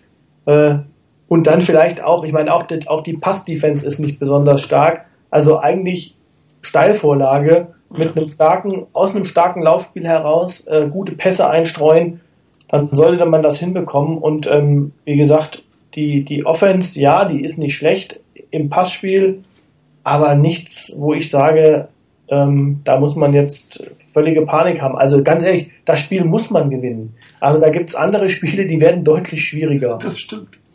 Dann bleibt mir noch zu fragen, wie geht's aus? Wer traut sich? Also ich sag äh, für die ähm, äh, plus 10 für die 49ers. Chris? Ja, ich, ich hoffe, dass, dass man das umsetzen kann, dass man beide Halbzeiten gut spielt und dann mit den zwei Touchdowns Vorsprung, also 14 Punkte, liegen drin. Ich bin ein Tick konservativer, es sind halt die 49ers, die gehen nicht so auf Punkte, sind nur sieben voraus, aber definitiv voraus. Klarer Sieg. So, dann jetzt der dritte Part der 49ers Fanzone Web Radio Challenge. Ich hoffe, ihr habt die ersten beiden Buchstaben, die, wie gesagt, nicht notwendigerweise die ersten beiden Buchstaben des Lösungswortes sind. Und heute gibt es den dritten Buchstaben und äh, unser Webmaster Igor hat sich wieder ein kleines Rätsel für euch ausgedacht. Es ist nicht mehr ganz so schwer wie das letzte Mal nicht desto trotz gut zuhören, weil die Fragen, wie ihr festgestellt habt, durchaus komplex. Und äh, ich habe sie, als ich selber gelöst habe, am Anfang sogar äh, kurz missverstanden. Also, zunächst mal suchen wir einen Spieler der 49ers, einen historischen Spieler, derjenige, der uns zum ersten Super Bowl Teilnahme geführt hat. Sprich, wir suchen den Receiver, der The Catch gefangen hat, den Original Catch, also The Catch 1 1981. Wenn ihr das herausgefunden habt, was nicht ganz so schwer ist, dann solltet ihr herausfinden, wie viele Touchdowns der denn in dieser Saison gefangen hat. Und zwar braucht ihr sowohl die Anzahl der Regular Season Touchdowns als auch der Postseason Touchdowns. Und das nächste, was ihr herausfinden müsst, wie viele Halbzeitshows haben wir im Radio bisher gemacht. Also, falls wir am Samstag eine machen, zählt die nicht dazu. Das geht ausschließlich der Sendung heute sozusagen. Also, wie viele ähm, Halbzeitshows hatten wir. Dann nehmt ihr die Anzahl der Regular Season Touchdowns von diesem Receiver, addiert die Anzahl der Shows, der Halbzeitshows und zieht davon die Postseason Touchdowns dieses Spielers wieder ab. Dann bekommt ihr eine Zahl und diese Zahl müsst ihr einfach gucken, der wievielte Buchstabe im, im Alphabet das ist. Den Buchstaben suchen wir. Äh, ja, so ist das hier, Chris. Das ist ein Knaller. Der Igor denkt sich hier immer lustige Sachen für uns aus. Man muss immer zweimal lesen, was er denn jetzt eigentlich von einem will. Ja, also, wir suchen einen Spieler, der den Catch, Anzahl der, der, der Regular Season Touchdowns, Anzahl der Postseason Touchdowns, die Anzahl der Halbzeitshows im Webradio. Wir ziehen die Regular Season plus die Postseason, äh, plus die, die Regular Season plus die Webradio Halbzeitshows minus die Postseason und den Buchstaben im Alphabet suchen wir. Alles klar? Also ich glaube, da muss man auf jeden Fall ähm, um da auf Nummer sicher zu gehen, äh, im Einzelfall nochmal die Sendung runterladen und äh, wirklich nochmal genau nachhören, was der Martin eben vorgelesen hat. Merkst du was? ja. Gut, okay, äh, dann gehen wir in unseren regulären Abschluss sozusagen, unsere Standardthemen. Ich bin sogar wieder dran. Vielleicht sollten wir das irgendwie nächste Woche von der Reihenfolge anders machen. Also, ich habe mir erlaubt, einen der Tiers äh, zu eliminieren. Wir sind in Season 10. Äh, hier gibt es kein Best of the Rest mehr. Hier gibt es diejenigen, die um, den, um die Playoffs kämpfen oder diejenigen, die noch einen langen Weg dahin haben. Aber eine Kategorie habe ich mir in diesem Fall ab der zehnten Woche, das werde ich jetzt immer so machen, ähm, gespart. Jetzt habe ich irgendwie kurz mal einen Fehler drin, egal. So, also, ähm, am Anfang, äh, völlig überraschend, hat sich nicht wirklich was verändert. Broncos, Cardinals, Patriots sind im Moment noch die Teams, die most, äh, most likely im Super Bowl landen werden. Äh, Cowboys und Eagles immer noch ein sehr gutes Teams. Seahawks äh, zwar nicht ganz so gut vom Record her, aber sie sind der, der amtierende Champion, den kannst du noch nicht ganz rausnehmen. Könnte aber sein, dass die sich irgendwann in den nächsten Wochen ähm, aus dieser Gruppe verabschieden, aber auch gegen die Giants am Anfang nicht gut ausgesehen, am Ende relativ deutlich zu Hause gewonnen. Playoff-Teams, die 49ers nach dem Sieg definitiv wieder ein Playoff-Team, das muss man sagen, wenn sie es verloren hätten, wären sie wahrscheinlich raus aus der ganzen Geschichte gewesen. Ansonsten gibt es immer noch äh, Divisionen wie die AFC North, wo quasi die gesamte Division äh, um die Divisionskrone kämpft und die Playoff nimmt, inklusive möglichen Wildcard-Platz. Auf der anderen Seite ähm, kämpfen zwei Teams in der AFC South, äh, in der NFC South um die Playoffs, obwohl sie einen negativen Rekord haben. Sie sind aber logischerweise auch die Playoffs Hunters, nämlich die Saints und die Panthers, weil sie kämpfen mal um die Playoffs, weil auch mit einem 6 zu 10 kommst du in die Playoffs, wenn du die Division gewinnst. Ähm, Packers definitiv mit da drin. Die Lions habe ich auf meiner Watchlist nach oben. Äh, die könnten sich zu einem Super Bowl-Kandidaten entwickeln. Verteidigung spielt sehr, sehr gut. Calvin Johnson ist zurück. Ähm, bin mal gespannt, wie sie sich am Wochenende gegen die Cardinals schlagen. Also da könnte tatsächlich äh, ein neuer Super Bowl-Favorit äh, geboren werden. Saints und Steelers geht immer auf und ab, aber wie gesagt, irgendjemand muss in diesen Divisionen ja in die Playoffs kommen. Chargers geht's äh, steil bergab. Die Giants hatten wir gerade drüber gesprochen, nicht unbedingt das Team, ähm, was, was gutes Falcons und Rams auch irgendwie unter ferner liefen. Das gleiche gilt für Redskins, Texans und Vikings. Und ähm, die Teams, die unten stehen, sind immer die gleichen. Ich habe allerdings die Bears jetzt neu mit dazu gehabt. Dieses Team fällt gerade dermaßen auseinander, dass es extrem unwahrscheinlich ist, dass sie noch irgendwie ähm, in die Playoffs mitreden können. Sie haben zwar nur 3-6, in Anführungsstrichen nur, da gibt es viel schlechtere Teams, aber da scheint so viel im Argen zu sein bei den Bears. Und darum ist es so ärgerlich, dass wir nicht jetzt gegen die Bears spielen, sondern dass wir am Anfang gegen die Bears gespielt haben, als es noch nicht so in den Argen lag. Und da kann es durchaus sein, dass ein Mark Trestwald nicht mehr, mehr die Saison überlebt. Also das ist ein Team, was definitiv äh, dieses Jahr abhaken kann. Das Spiel hätten wir trotzdem gewinnen müssen. Egal wann wir gewinnen. Absolut bin ich ja bei dir. Nur die Wahrscheinlichkeit, dass wir es jetzt gewinnen, wäre nochmal deutlich höher gewesen. Wobei, Spiele gegen die Rams müsste man auch gewinnen. Also bei den Niners ist nichts garantiert. Das ist auch wieder richtig. Ja, äh, Hessen Chris, du spielst heute auf der Rainer-Position, dementsprechend was passiert sonst so? Oh, der ist nicht da. Es gibt Probleme in Nordhessen. Darum würde ich sagen, tauschen wir einfach Chris Games of the Week erstmal. Nee, er ist wieder da. Ja. Chris, bist du da? Ja, er ist wieder. Du warst kurz weg. Also, da du auf der Rainer Position spielst, was passiert in der West? Ja, einiges. Neben dem, äh, ich sag mal schon, auf dem Papier ist das 49ers-Spiel schon das fast das Spiel, äh, was am in Anführungsstrichen unspektakulärsten ist. Die anderen Teams in der NFC West, die haben ähm, richtig was äh, zu leisten am Wochenende. Das geht los mit den Seattle Seahawks. Die spielen ähm, bei unserem alten Freund äh, Alex Smith, Kansas City Chiefs. Ähm, beide Teams stehen 6 zu 3. Das heißt, es geht für beide Teams wirklich äh, darum, ähm, sich zu platzieren ähm, für die Playoffs. Äh, von daher ähm, ich hoffe einfach drauf, dass uns die, äh, die Chiefs einen, einen Gefallen tun. Das Spiel ist in Kansas City im Arrowhead. Ähm, erleben die Seahawks mal, wie es ist, in einem lauten Stadion zu spielen. Äh, wird auch, ich schätze mal, die werden den eigenen Weltrekord nochmal überbieten. So ist es. Ich wollte gerade sagen, ich kann mir gut vorstellen, dass da die, die, äh, einfach die Rivalität zwischen den Zuschauern auch noch eine ganz besondere ist. Also das wird äh, kein Zuckerschlecken, denke ich. Und die Chiefs ähm, ist ein gutes Team, gut gecoachtes Team. Die spielen das, was sie können. Ähm, Jamal Charles, ja, also ich bin einfach sehr gespannt. Ich glaube, das äh, kann ein sehr, sehr interessantes Spiel werden. Das andere Spiel hast du schon angedeutet. Ähm, möglich, also zwei Teams, die äh, glaub, mit den besten drei oder vier, fünf Records stehen. Ich weiß gar nicht, wer noch besser steht als oder genauso gut wie die Detroit Lions. Eagles. Äh, die Eagles, okay. Also Detroit spielt in Arizona. Ähm, auch das ein Spiel, wo ich sagen muss, ähm, das könnte auch ein Spiel werden, das zugunsten der 49ers läuft, äh, wenn man mal rein auf die NFC West schaut, ähm, weil ich bin gespannt, wie True Stanton spielen wird. Die Defense von den, den Lions ist extrem stark, hätte ich vor der Saison nicht gedacht. Also man hat ja schon jahrelang gesagt, die Lions haben auf Papier eine sehr, sehr gute Defense, insbesondere ähm, in der Front Seven. Und jetzt spielen sie endlich mal wie eine gute Defense. Ähm, also von daher, das wird äh, sehr interessant werden, zu gucken, wie werden die Cardinals spielen ohne, ähm, ohne Palmer. Ähm, wird Cruz denn daran anknüpfen, was er vorher gezeigt hat, oder war das eine Eintagsfliege?